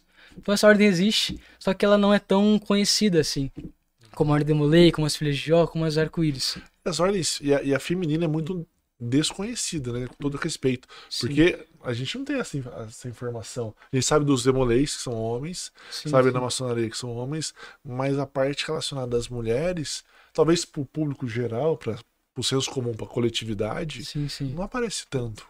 Cara, eu, eu- você Pode pode, comentar, mas só faço um adendo em relação a isso. Isso vai muito é, de cidade para cidade. Por exemplo, lá no Carmo, era muito comum as filhas de Jó e nós, Demolei, é, fazer, participar do desfile de 7 de setembro. Sim, Então, normalmente, é onde o pessoal, quem não conhecia via a primeira vez, acabava. Fica meio. Fala assim, é. cara, demolei, beleza. Arco-íris, fala, meu, o que, que é isso aí? Uma escola, um grupo escolar, sei lá. Não é? ou você sim, tá é. junto, ou você acha que é uma escola. É. Não sei, você tem arco-íris, ah, né? primeiro Deve ser mo- uma escola do. Sei lá onde. Não, no primeiro momento pode ter essa impressão, mas depois vale a pena o contato para se conhecer. Sim, sim. É, a Ordem Molei ela acaba por ser mais comentada e mais, como se fosse, é, entre aspas, famosa por conta de Ela ser é uma muito ordem difundida, né? É uma ordem centenária. A gente tem grandes demolês que são conhecidos mundialmente. Um exemplo é o Bill Clinton, que é ex-presidente dos Estados Unidos. Tem o Walt Disney, Disney. que é demolei. Mais famoso, inclusive-. E tem um- toda uma história que o Mickey é um demolei. Ele foi iniciado na ordem demolei de forma como se fosse singela, né? Como se fosse uma forma de homen- homenagem. Então tem essa é um história. mascote. Como se fosse um mascote. Ah, bom. Então, Então a gente tem demoleis famosos mundialmente. É uma ordem extremamente falada. É, extremamente... Barack Obama, eu não sei se foi, eu sei que ele é maçom. Ele não foi, não. Não, né? demolei ele não foi. Há uma rigidez, então, é, procedimental em relação a, a- tanto a. E também não tem mulheres maçons, né? Não. Nem um grupo arco-íris das mulheres. Não, a gente tem o grupo das acácias, que Tipo, é- o grupo arco-íris é por causa do nome, entendeu? É, não a sei gente qual tem- seria o nome. a gente tem o grupo das acácias, sempre tem um grupo de mulheres é, que ajudam também nos bastidores, mais na, na maçonaria e, e afins. Mas é por conta de todo esse contexto histórico, né? A, a maçonaria é algo que vem Mas desde a não tá na hora Idade de Média. romper esse historicismo e. Cara, dificilmente vai ser rompido por conta de toda essa tradição histórica, né? Algo que se manteve por muitos anos, dificilmente vai se romper. Quem Então, que faz a encíclica dos maçons? Na hora dele fazer uma encíclica diferente. Ah, aí você tem que falar com os caras lá em cima. aí é... É, Aí o buraco é mais embaixo. é, você tem que falar com os caras lá. É. Ó, eu vou fazer mais uma pergunta polêmica. Só. Pode fazer. É, Daqui Duas polêmicas. a pouco vai falar três, né? É, Depois quatro, cinco. É. Pessoas homossexuais ou pessoas transgênero, alguma coisa do gênero, estão aceitas na ordem de Molay e se estão lá dentro e se descobrem assim, são expulsas ou permanecem? sim. Vamos lá. É um tema extremamente polêmico. Sim. É, quanto a gays, ou isso é, pô, tranquilamente é, pode entrar, isso não tem problema nenhum. Mas questão dos trans, né? É, vamos lá. Se uma mulher nasce mulher e porventura ela, por consciência própria, ela acaba se tornando um homem. Uhum. É, obviamente que a gente vai passar por todo esse processo de sindicância e dificilmente ela vai passar. Por conta dela, de fato, em si ser uma mulher. E a ordem molei ela é exclusiva para homens. Então fica muito difícil esse contato. E o Até- contrário? É, um homem que nasce homem e acaba porventura se tornando mulher. É, também não, porque a ordem molei ela é dedicada para homens. Então, Mas aí é homem. O, o gênero é homem, sim, porque sim. não, não é assim, ó, ó, o gênero mulher não foi aceito, mesmo se entendendo homem. Sim, sim. Mas Então, se mas o aí- gênero homem se transforma em mulher, ainda continua o gênero A homem. questão é se fez a cirurgia de mudança. Aí. Não, mas ó, eu sou uma mulher, se entende mulher. Sim. Ela se entende homem. Aí ela não é aceita porque, no fundo, o gênero dela é mulher. Certo? Certo. Não, Mas ela, ela, tudo bem, ela pode talvez não ter um pênis, mas ela caminha pra, ela se, des- ela toma hormônio, faz tudo que tem que fazer. Não, mas ele tá falando da sexualidade. Então, mas é o gênero mulher. Não. Ela não foi aceita. Sim. Agora um homem que se entende mulher, ele se transforma em mulher, mas ele, o gênero é homem. E aí ele não aceita porque ele é mulher. Então, tem toda essa polêmica por trás. É, é um tema, ele é Não, homem. entendi. o que você é um tema muito discutido fundo. em si. É, Pelo gênero, né? é um tema Não, muito, só tô jogando Ah, ar. é um tema muito discutido, mas Vou contar, vou contar dos bastidores. responde. Essa pergunta foi soprada nos bastidores. o nosso os queridíssimo caras estão amigo rachando o bico de rir. soltaram a bomba aqui pra mim. Soltaram a bomba É. pra ele. Mas, Responde se quiser responder. mas né? respondendo é uma pergunta polêmica Sim. e até hoje a gente não tem o que de fato a gente pode fazer em si. Mas o que a gente faz é uma mulher, por exemplo, tipo um homem que nasceu homem e porventura acabou se tornando mulher por consciência própria, é, vai passar por todo o processo de sindicância que todo demolei passa e dificilmente vai passar por conta de todas essas Se ele séries. for depois. Se você. ah, Ele, assim, ó, ele entrou 12 anos, beleza. Aí com 16 anos, 17, falou, opa, resolvi mudar. Ele é expulso. É expulso. É, já teve um caso que a gente. Não, não o capítulo posto em si, mas de ter expulsão. No, no mundo. Mas não só por conta disso, é por conta que o membro também acabou é, tendo outro- outros atos que não são dignos de demoler e acabou porventura sendo expulso. Mas, é, tudo, obviamente que é tudo muito conversado. Obviamente que não vai chegar, ó, se tornou mulher, tá expulso. Não, isso não existe. É, tudo dentro da hora demoler é algo muito, extremamente muito conversado. Então a gente vai conversar muito é, com a família e com aquele demolei para que a gente possa tomar a melhor decisão naquele momento. Inclusive, buscar auxiliá-lo. Exatamente. A gente pode auxiliá-lo com o que ele precisa naquele momento. Uhum. Já, ó, saiu bem dessa pergunta. Ah, tem que sair, né? É, finalizando essa questão, se você for pensar bem, vamos supor, a pessoa nasceu do gênero masculino, depois se identificou com o feminino, é por uma questão de obviedade, ela não vai ser aceita na hora de demoler, mas ela pode ser aceita, por exemplo, no arco-íris, o filho de Jó. Sim. Não deixou de ter acesso a uma entidade E uma- paramaçônica. E uma, e uma mulher que se reconhece como homem também vai para arco-íris? Não, aí eu seguiria o mesmo raciocínio. Qual? Nenhum? Aí essa não vai pra lugar nenhum. Não, ó, o que eu acabei de falar, tchau. Vai, vai pra arco-íris? Não, ó, eu falei assim, se, uma- se nasce um, um homem, depois se Ah. identifica com, a, com o gênero feminino, Vai o arco-íris é o filho de Jó. E o contrário, se nasce uma mulher e se identifica com o gênero masculino, ele tem acesso à ordem de Molay. Não, falou que não. É um tema extremamente É um tema polêmico. polêmico e muito discutido. Por uma questão. Mas de- ninguém chega da- Não, estou falando de minha opinião, entendeu? Não estou falando o que a ordem está dizendo. Ai, viu? Será? Como seria uma possível Não ia pra solução? lugar nenhum. Pra lugar nenhum. Porque se não é aceito, tanto num quanto no outro. Ah. Um É. dentro da própria É. igreja católica. levou Sim, vários sim. Não, se você- Sim. chegar num processo que ainda está. Não, ah, por exemplo, a Igreja Católica condena a homossexualidade e o relacionamento homossexual, certo? Só que dentro da própria instituição é onde tem uma das maiores comunidades de homossexuais. Sim, então, assim, Ela mesma não resolveu um problema interno. interno. Então, assim, existe toda essa questão do processo também. Talvez Sim. daqui, sei lá, 50, 60, 70 anos, haja algumas, algumas mudanças. Mas respeitando o processo da instituição também, né? Igual, Sim, sim. igual tá sendo na igreja católica, católica igual tá sendo. Claro, igual no mundo evangélico, normal. É normal. Mano, O que eu tô perguntando, porque se fosse um padre, seria perguntado a um padre aqui. É. Né? Como você é demolei, tá sendo perguntado a um demolei. Vamos Sim, trazer sim. um padre para debater esse assunto aqui. Entende? Então, assim, e, e eu também não tô, eu também não tô criticando. Eu sou Sim, sim, evangélico. Ah, você é evangélico? Sou, sou evangélico batizado. Entendeu? Então. Eu achei que você era católico. Não. Já fui. Mas é, não tô criticando ninguém. Sim, sim, Quem sim. sou eu? Só tô jogando as perguntas, baseado em posicionamentos e pontos de vista. E também com base no que a própria sociedade, cada dia que passa, sim, galga sim. mais e busca mais tais perguntas e questiona mais essas coisas. Sim, exatamente. Né? Não é que, nossa. Só uma Agora eu pergunta. fiquei com vontade de entrevistar o Marcelo para saber da, que- da trajetória evangélica dele. Ó, É, o Vou que fa- você ia vou- falar? Peraí, ele ia falar um negócio. Não, não, falando. é, Ah, não? vou fazer só duas perguntas, que são, na verdade, a mesma. E eu acho que foi um pouco respondido lá no comecinho por, por você quando eu Sim. perguntei. Que perguntaram se tem bode no Demolei e se pode ser Ah. evangélico. Sim, é. Bom, o bode. E qual o significado do bode? Se tem um significado. Se tem, Ah, sim, existe? sim. Não, o bode em si ele não existe, mas a gente, por conta desse todo esse mito da maçonaria, a gente acabou. Aí eu, isso já não é comigo. Tem muitos bots. né? Puta merda, Fagner. Lá, tem, lá tem muitos bots. Exatamente. Mas por conta de toda essa Uma questão da ruim que maçonaria, a gente acabou na herdando tudo isso. Mas o bode é um mito, é, e é errado a gente falar que não, isso, realmente não existe o bode dentro da Ordem do Molei. E a outra pergunta é. Não, vocês trouxeram esse simbolismo depois, depois do Não, Evangelho. não, não tem nenhum Não, simbolismo. porque, por exemplo, é, o Palmeiras. Sim, o Palmeiras. Não tem Palmeiras- mundial. É, não tem mundial. Realmente. Para a gente mundial. tem, 51 é mundial. Conta. 51 é Copa Rio. É, como é que funciona? É, tinha um periquito, né? Basicamente, que era o símbolo do mascote do Palmeiras, que começou a chamar de porco.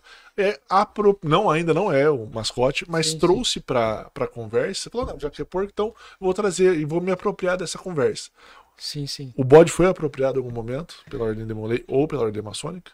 Então, por conta Para de- alguma coisa? Ah, sim. Então, por conta desse todo esse preconceito de existir um bode, fazer é, magia negra e afins, que estão, tudo são Matar mitos, né? galinha lá. Então, mas, Mata a galinha. mas não existe, então. Mas isso realmente não existe, mas a gente acabou. E na brincadeira a gente sempre fala o bode, não sei ah, o quê. tá. É mais Então- um, virou uma piada interna. Isso. É. Um preconceito acabou virando uma piada interna em si. Tá. Então foi isso que aconteceu. A única presença do bode pode ser no jantar pós-reunião. Isso, E no, carne no bode é muito jantar a bom. gente pode. Eu gosto bastante. Será, será que acabou virando meio que uma tática assim para espantar curioso? Pode ser também. Pode ser. Vou dizer assim, não, não é Aqui tem um bode. a gente só fica quem tem que ficar. E, tipo, eu, eu, se eu fosse, nossa, eu ia espalhar isso pra geral, porque eu não. Se a Sim. pessoa acredita nisso, ela não tem que estar ali. Sim, sim. Pronto. Espalha isso já. Não, se a pessoa acreditou, não vai parte. Né? Só deixa os. Ó, Mas Israel- recapitulando então, o bode não existe. O bode é um mito. Beleza. E o Israel- Israelito perguntou, que você já respondeu um pouco também, se pode ser evangélico, se tem que ter Sim. alguma religião, Sim, né? é, lembrando que a gente prega a liberdade religiosa, então a gente aceita todas as religiões desde que você ac- acredite em um Deus. Qualquer seja ele. Se for É. hinduísta, tá É uma certo. instituição secular nessa Ou precisa parte. acreditar em Cristo. Não, qualquer Deus. Não precisa ser cristianismo. Você tem que acreditar Buda, em algo superior. Ah, tá. planetas, estrelas. Qual que é a sua segunda pergunta polêmica? Não, já fiz. Ah, já? Não fiz? Já, acho que já. Então o Fagner tem. Pode fazer. Acho que foi meio que junta, sabe? Coisas, po- coisas populares, rádio, peão, essas coisas. Uhum. É, sempre falam assim que o. Sei no caso do Demolei, mas é assim. Né, que um maçom reconhece o outro. Né, então, na rua, mesmo, não fazendo parte da mesma loja. Existe isso mesmo entre maçom? Existe isso também entre demolês? Sim, sim. É, bom, o que a gente tem seria a carteirinha que é concedida pelo Supremo Conselho. Todo ano a gente ganha uma carteirinha que vem todos os nossos dados, nosso ID na identidade do Demolei. É, e por meio de, caso eu venha é, visitar um capítulo fora do Brasil, ou até mesmo dentro do Brasil, eu acabo apresentando essa carteirinha, eles vão me reconhecer como um Demolei. Mas eu acabo comentando bastante que você reconhece um Demolei é, pela atitude em si. Até porque Demolês, é, a gente realmente é diferenciado pelo que a gente prega. Então, você vai reconhecer facilmente um Demolei por ele ser um líder, por ele cultivar é, todas aquelas virtudes. Então, você vai acabar reconhecendo Mas, Demolei por aí. pode confundir, né? Mas eu imagino assim, por Isso. exemplo, um cumprimento secreto. Sei lá, é. só- vamos supor, você vai cumprimentar, você faz um mexidinho que só o Demolay sabe que é assim. Existe isso. Então, eu- A, carte... a carteirinha, a gente entendeu. Não, não, o cara vai chegar e vai apresentar. Tipo, Você vai falar assim, ó, cara, toca aí, Ciro. Aí o Ciro vai tocar, eu vou dar aquela mexida na mão aqui, que eu sou o Demolei, saca que é uma mexida Demolei. não, não. Eu que não sou, não vou achar que o Ciro só tremeu a mão. Tá balançadinho. né. É, entendeu? Ou você vai, sabe, vai fazer um cumprimento e vira um pouquinho, ó, ó, virei, sacou, Não, nesse caso é mais utilizado a carteirinha mesmo, que tem todos os não dados tem lá. isso então. É, usado, é usado mais tem sim. Tem o cumprimento secreto porque ele tá, ele, ele tá respondendo ou não respondendo. Não, mas a gente acaba utilizando mais a carteirinha Você mesmo. acha que vai falar? cara? Então, falou. Não falando. Não, mas a gente usa a carteirinha mesmo pra reconhecer os demolês. Ó, Vamos Tem uma supor. pergunta boa aqui no chat. Deixa eu fazer ela. peraí, deixa eu A só perguntar. Vai lá. Só é rapidinho. Doidinho pra falar. Pode ir. Se eu vazar, eu sou demolei. Ou maçom, e eu vazo algo que está fechado. Sim. Eu sofro alguma sanção e as pessoas vazam isso normalmente, porque é uma. uma- um- né, todo mundo fala assim, não, a reunião lá é ser fechada, é ser- todo mundo fala secreto, Tá tá? discreto. É, mas todo mundo fala secreta. Aham. Não, eu sei. Todo mundo fala secreto. É, a secreta é porque é fechado, porque tem, Sim, tem essa sim. áurea toda. Se eu sou, sou demolei e começo a informar o que acontece lá dentro, eu sofro alguma reprimenda, alguma coisa do gênero? Sim, no caso você vai ser expulso da Ordem Molei, é, porque você feriu seu juramento e feriu uma das virtudes que, que seria a fidelidade. Você acabou espalhando o que a gente comenta e por aí vai. Não, mas eu não, não, não um comentário, a ritualística Ah, só. sim, a ritualística. É, você no caso, a gente vai entrar com um processo administrativo, você vai ser, ser expulso, mas a gente, voltando ao que eu tinha falado antes, tem muito diálogo. Então a gente vai conversar muito até realmente tomar essa decisão de por que não você conta fez. mais. É, ne- Não acredito que aconteceu não, né, velho? não, não. Não, fiquei à vontade. Mas Ah, não, porque tem coisa que é opinião pessoal, né? Então, Isso, tem tudo isso também. Mas, mas dificilmente, dificilmente também é, um Demolay vai acabar espalhando, entre aspas, os segredos que a gente é, tem. eu tô, tô falando mais uma hipótese que talvez né, seja Sim, é mais- rara e quase é inexistente, mais, mas mais uma hipótese em si. a gente que trabalha com direito, trabalha com direito penal, o direito penal era cheio dessas regras, entendeu? Uhum. Aí, aí você falava assim, ah, isso aqui é isso aqui. Ah, mas isso é a pedrinha que bate na janela, que ricocheteia no bode, passou num camelo e bateu na pessoa. Aí o direito penal tinha que dar uma solução para aquilo, entendeu? É Sim. crime, não é crime. Que... Então, essas hipóteses. Crime doloso, crime culposo. Exatamente. Pode perguntar. Eu vou perguntar, tá aqui no chat, quem mandou foi o Israel Israelita. Ele perguntou se vocês são templários e o que significa o símbolo. Ah, legal. Vamos lá. É, Boa pergunta. sim, por conta do nome. Podem mandar mais perguntas, inclusive. Exatamente. É por conta do- da nossa história, com, por ter o nome Demolei, vindo do último grão-mestre dos Templários, é, a galera também associa muito a gente aos Templários, quando na real- realidade a gente não é os, os Templários é, de própria maneira dita, mas a gente cultiva toda essa ideia dos Templários, de fidelidade, de companheirismo que eles tinham na, na Idade Média, então a gente acaba cultivando bastante isso. E o nosso símbolo, né, é, a gente tem as duas espadas cruzadas, a gente tem aquele elmo, tem toda aquela coroa, a gente tem todo um simbolismo por trás disso, né, a coroa é a coroa da, da juventude, Sim. então a gente tem todo um simbolismo Coroa por trás disso. Como assim? Entendi. É, dentro do nosso símbolo a gente tem uma coroa, é, Não, é um brasão, né, como se fosse... Então a gente tem a coroa da, da juventude. Por que coroa da juventude é associada de algum lugar? Ah, não, eu sei qual é o símbolo. Uh, educação. Não, não, não, desculpa, não, não.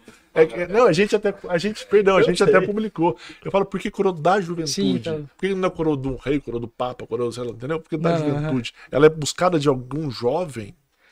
Então, ela é a coroa da juventude porque ela é mais dedicada aos jovens em si. Então, é como se fosse é, a coroa que... Torná-los rei? Não, não, não, não, Não? puxando pra esse lado. Coroa é como se fosse mais. Como se fosse mais um item mesmo. Né? Daí é chamado de coroa da juventude, porque é, norteia todos os jovens é, pro caminho que eles têm que seguir, né?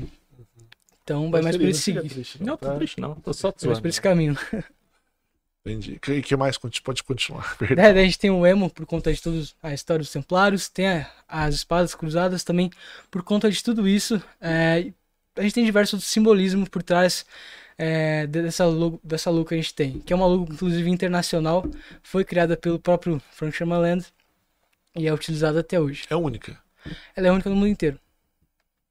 Você não pode criar nada nela. É ela. Não, ela E a é, maçonaria, o símbolo é único também, não? é aquele, aquele símbolo que a maçonaria é, o único, é um único símbolo universal. com esquadro. Universal Isso. também.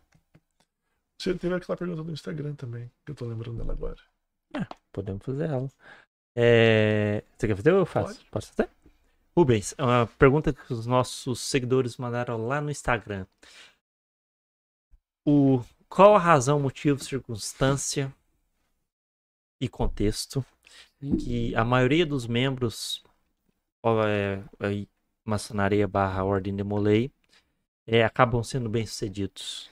Pergunta extremamente interessante. É, vamos lá. Porque, é, não é, generalizando, né, mas acaba que sim, é, boa parte dos emolês são boi- bem-sucedidos nas, sua- nas suas vidas. É, isso é explicado com uma, uma frase que gosto muito. Me diga com, com quem tu andas, que eu digo o seu futuro. É, e os demolês, eles estão é, juntos, unidos por uma causa só. Então a gente tem as virtudes, é, que a gente que nos norteiam. Então é, os Demolês, é, a gente tá lá pra ser realmente os melhores. É, então você acaba andando com esse tipo de pessoa e é dificilmente você não vai acabar não se tornando bem sucedido no meio de pessoas bem sucedidas. Então é mais por esse caminho. Então é uma realidade, assim, não. É não total, generalizando, mas sim. tende, porque vocês também aprendem muito dentro, né? Sim, a gente aprende oratório, liderança. A Ordem Demolês é uma escola de líderes, né? Então a liderança está muito presente no nosso dia a dia. E se a liderança bem desenvolvida acaba atraindo Sim. um sucesso. Sim, exatamente. A boa oratória também. Rubens, eu vi no seu celular e agora com uma curiosidade, putz, na sua produção de tela, não que eu sou xereta, mas é que brilhou. Curioso? Curioso. É, curioso. Ah, o Ciro, fica esperto pra ver que eu não tô vendo aqui. Alguma coisa no, é, no success, no risk, alguma coisa assim que tava no seu celular. Deixa eu até conferir, que eu fiquei até com medo agora. Não, é alguma coisa no- sem sucesso, sem risco. ah, sim. Esse aqui é o meu wallpaper. É, que tá É. escrito sem história, sem risco. É um... Sem história, sem, sem É, história. eu lembro que eu risco. levo mais pra minha vida, mas É, não. como curiosidade, por quê? Sim, sim. É, vamos lá. Sem história, sem risco. Sem você se arriscar, não há história. Então, a todo momento você tem que procurar é, estar se arriscando. Né? Uma frase que eu falo muito para todos os demolês, inclusive eu deixo como, é, como reflexão mesmo. É, eu falo para todos os demolês, façam o seu nome independente de tudo, independente de qual cargo você está hoje. Né? Eu venho desde 2017 fazendo o meu nome independente de qual cargo eu estava lá dentro. É, então, eu acho isso é uma frase que eu escutei com 12 anos e desde então eu sigo como lema de vida. Então façam o seu nome independente de tudo e sem risco não há história. Então é mais por aí. Tome suas decisões, sim, pelo que eu tô entendendo, é, tome suas decisões pautadas pelas virtudes que vocês Isso, seguem, caminham, exatamente. mas se arrisquem. Isso. Sem história não há risco. Isso serve também para empreendimentos? Para empreender, para esse lado também financeiro? É, existem vários demolês que são empreendedores de sucesso hoje. Então acaba servindo muito sim. Mas essa frase, sem história, sem risco, é algo mais meu. Não está direcionado à ordem demolei. Ah, sim, é. Eu- por isso que eu perguntei que eu vi no seu celular. Ah, e eu achei interessante, porque realmente, de um modo geral, às vezes as pessoas tendem a não tomar risco Sim, para a exatamente. própria vida, de um modo geral, para tudo. Sim, sim, sim. E eu olhei e falei, pô, ele tá pensando no contrário do que ah, muita gente pensa. Sim, É. exatamente. E um jovem ainda, né? Sim. Então isso é muito interessante. Mas foi uma bisbilhotadinha do bem. Marcelo Curioso. É que Não brilhou, olhei. isso. Tava escrito, falei, uai. É que muita, gente- muita interessante. gente pergunta mesmo sobre É. o que significa isso, sem, sem história, sem risco. Ah, é sem história, sem risco. É, porque, é, eu- Sem risco, em sem história, no caso. É. E aí, Mr. Chirinho? Galerinha, vocês querem entrar em algum tópico? Algo que não foi falado? Quer colocar ele mais numa, numa pergunta? Boa. Tá bonzinho hoje? Tá. Então tá. Então eu vou perguntar. Pode ir. As perguntas do Marcelo. Você que é de fora, você consegue visualizar perguntas mais fácil É. que eu que sou de dentro. É, assim, Porque pra mim é muita informação, eu fico realmente perdido. e às vezes pra você abordar. é uma coisa óbvia, é comum. É, tem isso também. Não, isso aí é comum, mas fala assim, por que tá de fora? Não, é, nós leigos sobre o tema, Sim, sim. né, não, não fica tão, tão claro assim. Sim, é algo que gera muita curiosidade em volta. Exatamente. Então vamos lá. Doidinho pra falar hoje. É, você viu? Ah? Manda ver, Marcelão. Rubens, imagina o seguinte, a situação assim. É, há uma, uma disputa entre demolês. Disputa sadia, tá? Sim, sim. Pelo poder ali, pela eleição. Às vezes pelo cargo de mestre conselheiro. pelo Então, cargo vamos ser de mais mestre. diretos. É, pelo cargo de mestre conselheiro. Cargo Sim, de sim. direção. Há rusgas que podem caminhar de repente para um racha lá dentro. E aí isso Sim. fica meio que ah, existindo uma divisão, uma panelinha. É. E aí Bom- alguém tem que interceder ou não? Panelinhas existem em todos os lugares, né? Uhum. Mas dentro da Ordem Mulher a gente evita ao máximo isso. A gente, como falado, é, a gente sempre tá no diálogo, então a gente evita ao máximo esse rachamento entre irmãos. Então sempre a gente está dialogando para ver qual, qual, qual, é, será, é, será a melhor solução, né? Às vezes o irmão quer se candidatar e outro também tem, quer se candidatar, a gente acaba conversando, falando, irmão, você está mais preparado, você é mais velho, então se candidate sozinho, é, eu te apoio no que você precisar. Então isso acaba acontecendo muito. Ah, é normal também. Isso E é aí, normal. de repente, um terceiro, uma- um maçom ou alguém mais experiente, de repente fala assim, ó, gente, calma, vocês estão caminhando muito. Essa, muita essa é, inclusive, é uma das funções do conselho coisa. consultivo apaziguar quando se tem algum conflito Sim, interno exatamente. dos maçons. racha, né? Alguma É, coisa que pode A existir. ideia é se evitar a desunião. Não, eu concordo contigo em relação à, à panelinha, de modo geral, porque a gente busca a- aquelas pessoas que a gente mais se identifica, tem mesmo dentro de um grupo que há um funilamento. Sim, sim. Isso é normal. Isso faz parte da, da Da nossa vida, né? existência como ser humano. Exatamente. Você já percebeu, você já tem notícia ou história, agora é uma fofoquinha. A Rádio Peão. É de Rádio alguma Peão. briga que já existiu, de agressão física, não necessariamente em poços, mas em outros lugares, alguma coisa assim. De agressão física em si, eu nunca ouvi falar até hoje. Mas sim, a gente já teve disputas, eh, a gente sempre tem essas dispu- disputas pelos cargos de liderança, como por exemplo o cargo de mestre conselho regional, mestre conselho estadual, sempre tem essas Aí já disputas. o bicho pega mais, né? Isso, exatamente. Mas é sempre na base do diálogo. Até né? porque são pessoas mais desconhecidas, né? Querendo ou não, aqui na Ordem de Molay são várias pessoas que se conhecem e se encontram rotineiramente. Sim, de repente, na estadual, você fala com o cara lá de BH, você às vezes nem tem contato Na ele direito. realidade, esses caras são, eles são muito conhecidos dentro do estado inteiro. Por exemplo, o mestre conselho estadual, ele com certeza vai ser o Demolei mais conhecido dentro do estado, porque ele é o líder máximo daquele estado. E ele acaba fazendo muitas visitas, é, acaba tendo uma divulgação muito grande, então ele acaba sendo bastante conhecido. Mas dificilmente a gente chega a ter esse- essa- essas rachaduras entre os Demoleis, porque a gente sempre está na, na base do diálogo. Então, E essas visitas são patrocinadas? é... Vocês fazem tipo, contribuições mensais? Sim, a gente tem uma, né, a gente paga a iniciação, esse valor vai pro, Para um Com- fundo, sei lá. não, a gente vai pro Supremo Conselho de Molay, é, assim como a gente tem algumas taxas é, que vai para esse Supremo e a gente também tem as mensalidades, né, nossa mensalidade me- é, todo mês ali, que é mais para manter um capítulo em si. É, Você pode falar o valor? próprias. É um valor simbólico de 10 reais no capítulo pós-caldo, isso é uma coisa nossa. Ah, então é uma É, coisa. isso vai variar de capítulo para capítulo a questão da taxa da mensalidade ali. Tô brincando, hein, gente? Mas você tá no capítulo Jardins em São Paulo, talvez seja um pouquinho mais, né? Pode ser que aconteça. Brincadeira. Ou nem tem mensalidade. Dá uma colada aqui, tem mais pergunta no, No chat? Ah, É, aproveitando enquanto vocês dão uma olhada, é o seguinte, é só enfatizando um pouco o que você falou, né? Tanto o Demolay quanto né? eles são, para quem quer conhecer, para quem busca saber, eles são sempre rea- realizadores de tanto na parte de filosofia quanto para o crescimento das cidades, né? É, contribui para a sociedade. Sim. E, e mesmo assim, tendo essas coisas tão claras, né? Isso também desde perseguidos também. Antes era mais os católicos, hoje tem outras eh, vertentes cristãs que ainda com, guias desnecessários, mas ainda tem. Eh, você já presenciou ou já aconteceu com você algum tipo de ou comentário maldoso ou violência por você ser demolei ou com algum assunto que você conhece? Sim, é, bom, comigo até hoje não aconteceu, mas obviamente que isso acaba acontecendo é, por conta desse preconceito que a gente que acaba tendo por ser uma ordem- discreta, mas até, é, até hoje no máximo que aconteceu comigo foi no 7 de setembro a galera chamar os Demolês de Harry, Harry Potters, né? Que a Ah, galera, esse é. é, a galera chama bastante. tem até uma pergunta aqui feita, por que capa também? Ah, legal, essa, é- essa é uma pergunta extremamente interessante. É, as capas, elas são Não sei utilizadas... quem fez, não.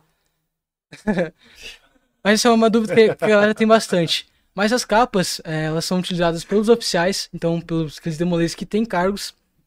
Eh, e as capas, elas são baseadas eh, como, se, eh, como se vem de todo...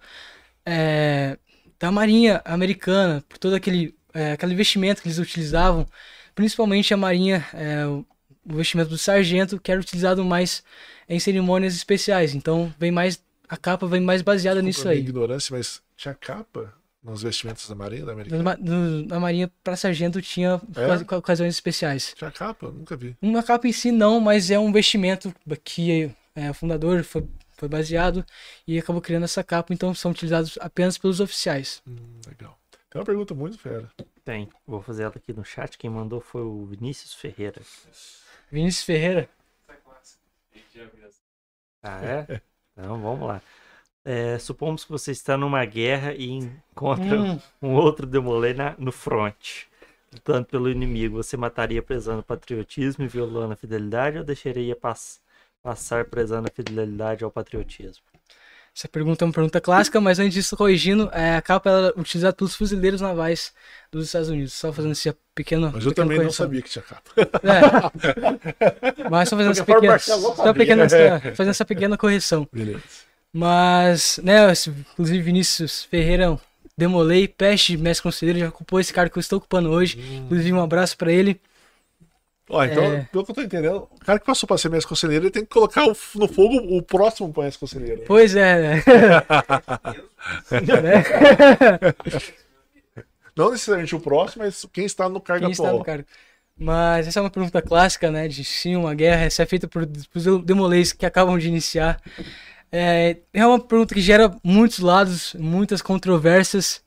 É, dando a minha opinião, é, a mi- deixando claro que a minha opinião Você falou, desculpa, é, as pessoas que. Os demoleiros que caminham para um lado estudo filosófico, como é que chama mesmo? Ordem da Cavalaria. Ordem. Aí, ó, Cavalaria. essas perguntas são feitas lá, né? Exatamente.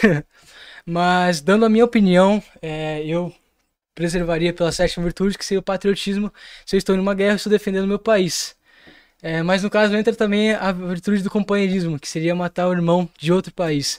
E por aí vai, é, abrir um, um enorme, uma enorme discussão, que se a gente começar a discutir aqui, vai passar de cinco horas aqui a gente discu- discutindo até chegar em um ponto que ninguém conseguiu chegar até é, nesse ponto até hoje. Ah, Que sim, nem é, conflito o de seu princípio no direito.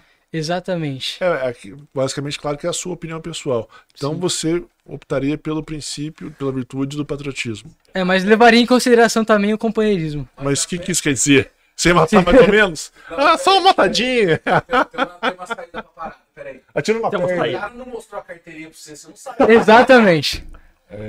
Mete bala, velho.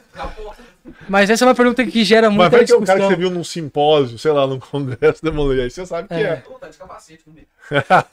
Mas você viu, tua consciência tá dizendo.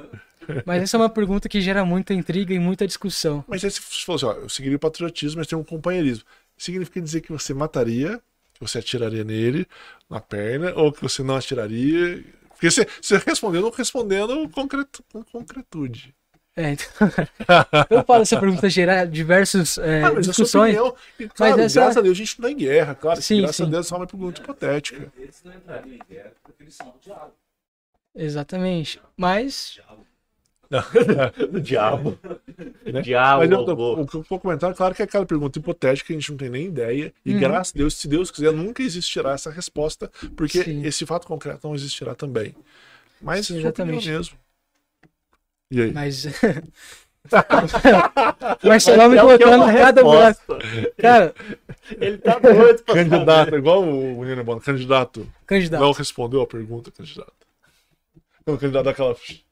Mas eu levaria em consideração a virtude do patriotismo. Respondendo essa pergunta. Tá. Agora sim. Eu levaria a questão pro mestre conselheiro regional. Eu também. Não tem, assim, ó, mata ou não mata? Aí, ó. Então, Ah, se pronto. o Federal falou, Tá. Ordens superiores. É, ordem seja, superior, se o superior falou, É. tá falado. Ou seja, você optou por não. Você optou por não pelo patriotismo, pelo outro. Né? Faz sentido. Porque senão você, ah, vou lá, peraí, rapidinho, o cara já foi Uhum. embora. Senão, utilizou o princípio do patriotismo. Sim. Isso é verdade. Tenho, tenho que concordar. Tem Bom, uma outra pergunta? tem, Só pode uma fazer. perguntinha. Ó, o Fig Romulo Fig. Eu não entendi. Figueiredo. Qual que é a. Rubens, qual que é a causa? Tipo, causa? Tipo, tem uma causa? Ah, sim. Bom, importante também. É, ele mandou essa pergunta, já sei responder. É, vamos lá. É, nós demoleis. É, Ainda Principal- bem que não tá escrito aqueles nomes com sobrenome meio que isso aí você responde. é, não, Fala não, tudo. Não, Ah! não, não. não. A Paula, né? A Paula, não tá- ainda bem que ela não perguntou nada. Todos os demoleis, é, principalmente é, falando em nome do capítulo pós, estamos pela causa da Ordem Demolei. Então a gente está realmente trabalhando bastante por toda essa causa que a Ordem Demolei prega. Então é mais basicamente respondendo a pergunta do nosso queridíssimo irmão Romo. Estamos todos pela causa da Ordem Demolei. Há uma possibilidade, por exemplo, isso no Demolei e na- nas maçons. Um, um, um, um irmão ele se encontra numa necessidade, numa dificuldade, ou financeira, ou de saúde, ou, ou outra profissional, sei lá, correlata. Há essa união para tentar Sim, solucionar o problema sim, dessa sim. pessoa? É, há um companheirismo muito grande entre todos os demolês. Então, caso a gente vê que algum irmão está passando por um momento de necessidade e que ele precise, é, a gente vai se unir para poder ajudar aquele irmão. Então, tem muito isso. Uhum. Então, a gente acaba se ajudando bastante. E é por isso que às vezes desenvolve, né? As pessoas falam do, do bem-sucedido. Sim, Eu acho que exatamente, é vem muito um daí pouco também. essa teia também. Né? de Porque, bons é, relacionamentos. porque Sim, ó, sim, sim. quando você tá naquele momento que não tem alguém te amparando, te ajudando, te protegendo. Então eu acho Sim, que sim, também sim. O, bem- o se tornar bem sucedido muito é isso também, né? Exatamente. Tem toda aquela parte do networking, né? Sua rede de contatos, que é importante também. E dessa ajuda, porque, né, às vezes Sim, precisa sim, realmente sim. falar, putz, perdi o emprego. Não, peraí, irmão, tem, um, tem, um- tem alguma pessoa ali que eu conheço que pode te ajudar no seu emprego, pode te Exatamente. acolher, pode te dar outro emprego. É, o Jaqueta comentou que acho que, não sei se o primeiro, um dos primeiros empregos dele foi um tio maçom que Exatamente. empregou. acaba tendo muito essa ajuda de tios maçons é, dando é, um emprego para um demolei, tendo em vista é, da, nossa, da nossa fundação, tio Frank Chamalento, que foi o maçom que fundou o Demolei, deu um emprego para o Luiz Gordon Lore, que foi o primeiro Demolei é, da história, e por aí o que aconteceu foi história de, de diante. Então, vem todo é, dessa história e por aí vai. Rubens, não que eu quero que você seja um Big Brother, não é nada disso do gênero, não, e nem que você convença ninguém a, a, a se tornar demolei. Sim, Mas eu acredito que uma pessoa que ela é demolei e ela tá num, em um ambiente bom, propício e saudável para os jovens, claro que ela não tem que convencer, porque na verdade tem que ter um convite. sim. Mas se você pudesse falar isso para um jovem, falar assim, cara, acorda pra vida, seja um demolei, o que, que Sim, você sim. falaria para essa pessoa? Respondendo essa pergunta, eu vou dar o meu exemplo, né? lem- Lembrando que eu iniciei com 12 anos. Com 12 anos, é, eu era um cara muito tímido, não gostava de conversar com ninguém. Era um cara muito fechado na minha. é, e acabei entrando na Ordem Molei. é, e acabei me desenvolvendo muito isso. Então hoje, pô, em vários lugares que eu vou, a galera acaba elogiando muito a minha oratória. Também, é, se parte de liderança é um dos meus pontos, pontos fortes. É, então a Ordem Molei ela acaba é, te preparando para tudo isso, para ser um bom orador, para ser um bom líder, para ser um líder de valor. Então acaba sendo tu- é, a Ordem acaba te ocasionando em tudo isso. Então se eu fosse é, fazer entre aspas uma propaganda hoje, falaria: é, se você se tornar um demolei, você vai ser um jovem diferenciado. Você vai ser um jovem que prega boas virtudes, que Vai ter um bom caminho. vai ter um bom caminho, é, vai ter um bom, bons contatos, né? Por conta de, de todo esse contato. é, e você realmente vai ser um, um jovem diferenciado em toda a sociedade. Você vai ser um grande líder de valor. Agora uma última, última pergunta, se eu prometo. Você percebe que um jovem tá desandando. Sim. Pô, tem um amigo teu lá que tá demolei, o cara começa a caminhar pra um caminho errado, fala, pô, o cara tá viajando. Você chama o cara e fala, meu, mano, acorda pra vida. Você tá se perdendo, você vai ser expulso daqui, você vai ser expulso, a gente vai dar uns tapas na sua orelha e. Acorda pra vida, mano. Não tem essa Então, chamada mais forte, né? O bode vai te morder de noite. o bode vai te mandar. É, sabe, uma coisa. Porque, Sim, sim. pô, jovem, o cara vai fazer isso, ah, vou. Caso a gente vê que Mas, ó, algum... e eu tô perguntando isso e já vou emendar outra pergunta. Pô, fique à vontade. Algum limite? Por exemplo, pode beber, mas socialmente. Pode fumar ou não pode fumar droga? Eu acredito que não tinha nenhum. Mas a pergunta está lançada para que você responda. Sim, Tem sim. algum limite nesses aspectos? E até que ponto você chama o cara e passa um sabão É, nele? Se a gente vê que tem um demolei, um irmão nosso passando por essa situação, até mesmo com drogas ou outras, outras, outras fins, é, a gente vai chamar para conversar ele, é, principalmente o mestre, o conselheiro, vai chegar até ele e vai falar: Olha, irmão, eu sei que você está passando por um momento difícil, é, eu queria saber o que você está passando, se você precisa de ajuda. Então é sempre na base do diálogo, né? a gente não chega já expulsando aquele jovem, não, é sempre na base do diálogo em si. Mesmo uma cangadinha? Você- Ah, tem um puxão de orelha ali e fala, ó, vamos voltar para esse caminho, o caminho correto em si. É, sai desse caminho, que não é um bom caminho para você. E a gente tenta ajudar ao máximo, mas caso ele continue naquele caminho, a gente vai ter que tomar outras providências. Essas outras providências, ó, agora vai uma, pergunta polêmica e depois você me responde isso da, da bebida, do Ah, cigarro. ah, já posso responder agora Pode. então. É, não, vale muito a pena é, fazendo a parte das virtudes, tem a pureza, né? Então entra muito aí. Então, é, e também ao patriotismo. É proibido um jovem, é, menos de 18 anos, fa- é, fazer uso de bebidas alcoólicas. Vamos supor que passou dos 18, então. Passou dos 18, então, é, passou dos 18 está tá liberado. A gente não proíbe o uso de bebidas apenas para menores de 18 anos que ferem as nossas virtudes, que seria o patriotismo por ferir uma lei é, do, seu, do, seu, do seu país e também a virtude do, da, da pureza, né? Você é, entre aspas, estar se tornando an- um, não, uma pessoa não pura, por é, estar fazendo uso de bebidas com sendo maior de 18 anos, no caso. E qualquer outra É, pergunta. bebida, cigarro e droga. A droga, não, eu sei que a bebida pode ser uma droga, mas agora Sim, fala as sim. ilícitas mesmo. Sim, é, bom, a gente não recomenda, mas caso esse jovem é, ele vá fazer uso que De faça, fa- é, não, de drogas Ah. em geral, que faça uso e que não recomende para os outros demolês. Que ele seja de maior, né, ele tenha Ele- consciência ele da própria vida. Usar.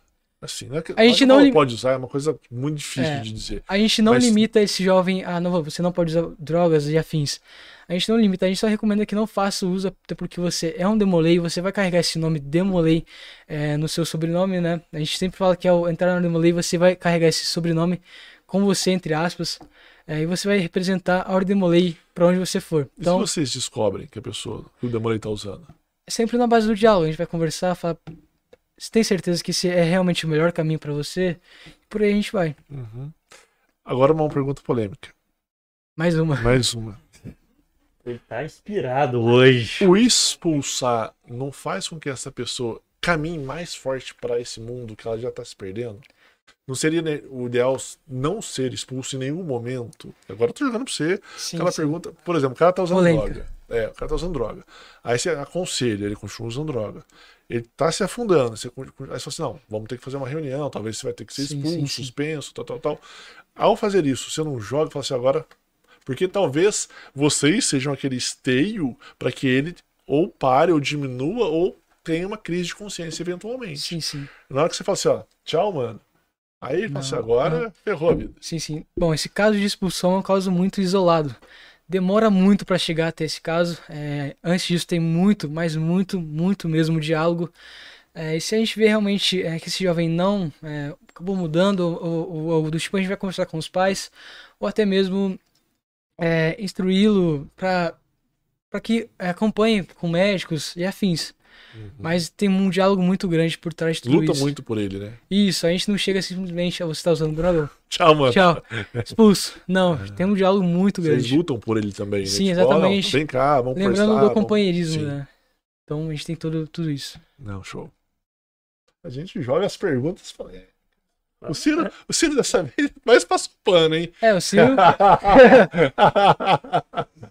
Dando companheirismo. Bom, pessoal, a gente está caminhando para o fim.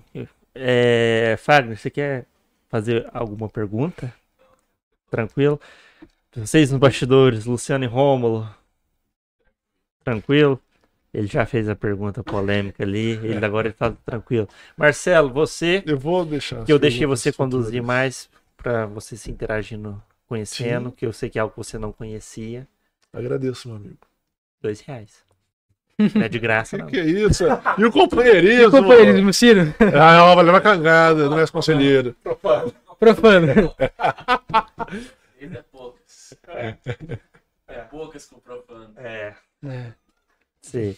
Então, tranquilo também. Pessoal, a gente está caminhando para o fim. Vou dar os recados é, de praxe. Mas antes de eu falar dos recados, vou reforçar algumas coisas que eu disse no começo, não relacionado ao canal, mas em si a Ordem Demolei. Se você tem a curiosidade e conhece algum amigo do Molei, converse com ele. Ele vai sanar suas dúvidas, como o Rubens fez Sim. muito aqui. Frequente as reuniões públicas, você vai ver coisas bem diferentes lá e muito interessantes pro seu lado moral, obviamente espiritual, sem dúvida alguma. E, o seu- e também o seu lado profissional, como o Rubens disse, ah, muitos são bem-sucedidos por desenvolver, por exemplo, algo que é que não é demolei, mas é presente no mundo corporativo, que é liderança, sem Exatamente. dúvida alguma. É, se você também gosta de ler, eu vou fazer a indicação de um livro aqui do tio Alexandre Garzeri, não sei se essa é a pronúncia de perdão. Ele é um profundo conhecedor da Ordem de Molay e não só dela, ele é maçom também, mas de várias outras ordens templárias, de várias religiões. No Instagram dele você vai ver toda essa bagagem filosófica que ele carrega. O livro que eu vou falar aqui dele chama Vida, Virtudes e Mistérios, um livro para o jovem Demolay e buscadores espirituais de todas as idades. É, tá na Amazon, então vocês podem adquirir. E Deixo um abraço em especial ao capítulo de Poços de Caldas, você também, por ter participado em relação a isso. Abraço ao meu capítulo lá de Carmo do Rio Claro, os Anos Guerreiros, que é, tá um pouco com dificuldades para se reerguer, mas se esse episódio puder servir de inspiração, vocês puderem assistir e voltarem às atividades, fico muito feliz. Acho que é isso, né, Marcelo? E- Obrigado, Rubens. pelo Obrigado, convite. Eu que agradeço o convite. Obrigado a todos que nos assistiram presencialmente Exatamente. e virtualmente. Em nome de todo o capítulo pós-causas, fico aqui o eterno agradecimento ao Papo de Cripto, a todos vocês, por, por esse convite para a gente poder falar um pouco mais sobre Demolay e todo esse mistério, né? E todas essas dúvidas que geram em cima dessa escola de líderes chamada Ordem Ô, Demolay. Rubens, deixa seu contato também, porque às vezes alguém quer bater Sim, um papo sim. contigo, Contato trocar o uma capítulo, ideia. redes sociais. Ou é, Sim, o que é. você acha melhor. A gente vai deixar o arroba então do capítulo pós-causas, que é cap.demolay.182 e também tem o meu Instagram que é Rubens Marques, só que no E do Marques é o número 3. Então é bem tranquilo colocar Rubens Marques que você vai acabar achando. Então sigam o capítulo pós no Instagram também, importante para poder acompanhar também todos os nossos trabalhos que a gente desenvolve, todas as nossas ações filantrópicas que a gente acaba desenvolvendo, a gente acaba divulgando bastante por, por lá, é, e também todos os nossos trabalhos que a gente acaba realmente é, desenvolvendo dentro do capítulo pós, que é extremamente importante. Não, legal. Muito bom. Perfeito. Então é isto. Vocês são bastidores, Luciano e Rômulo, obrigado pela presença. Fagner escondidinho ali como sempre. Ele fez assim. Opa! Ele fez assim. Tá, tá tranquilo o áudio? Tá, beleza. Marcelo, Obrigado, Valeu. filho. Rubens, mais uma vez. Muito obrigado. Pessoal, esse foi o episódio de hoje. Até semana que vem. E eu já vou dar um recado. Na semana do carnaval não vai ter, vai ser na semana seguinte. Certinho? Que a gente vai festejar. Filhamos, filhão, somos filhos de Deus também, né? Exatamente, ninguém é de ferro. Então, é isso. That's all, folks. E até semana que vem. Tchau! Obrigado, tchau, tchau.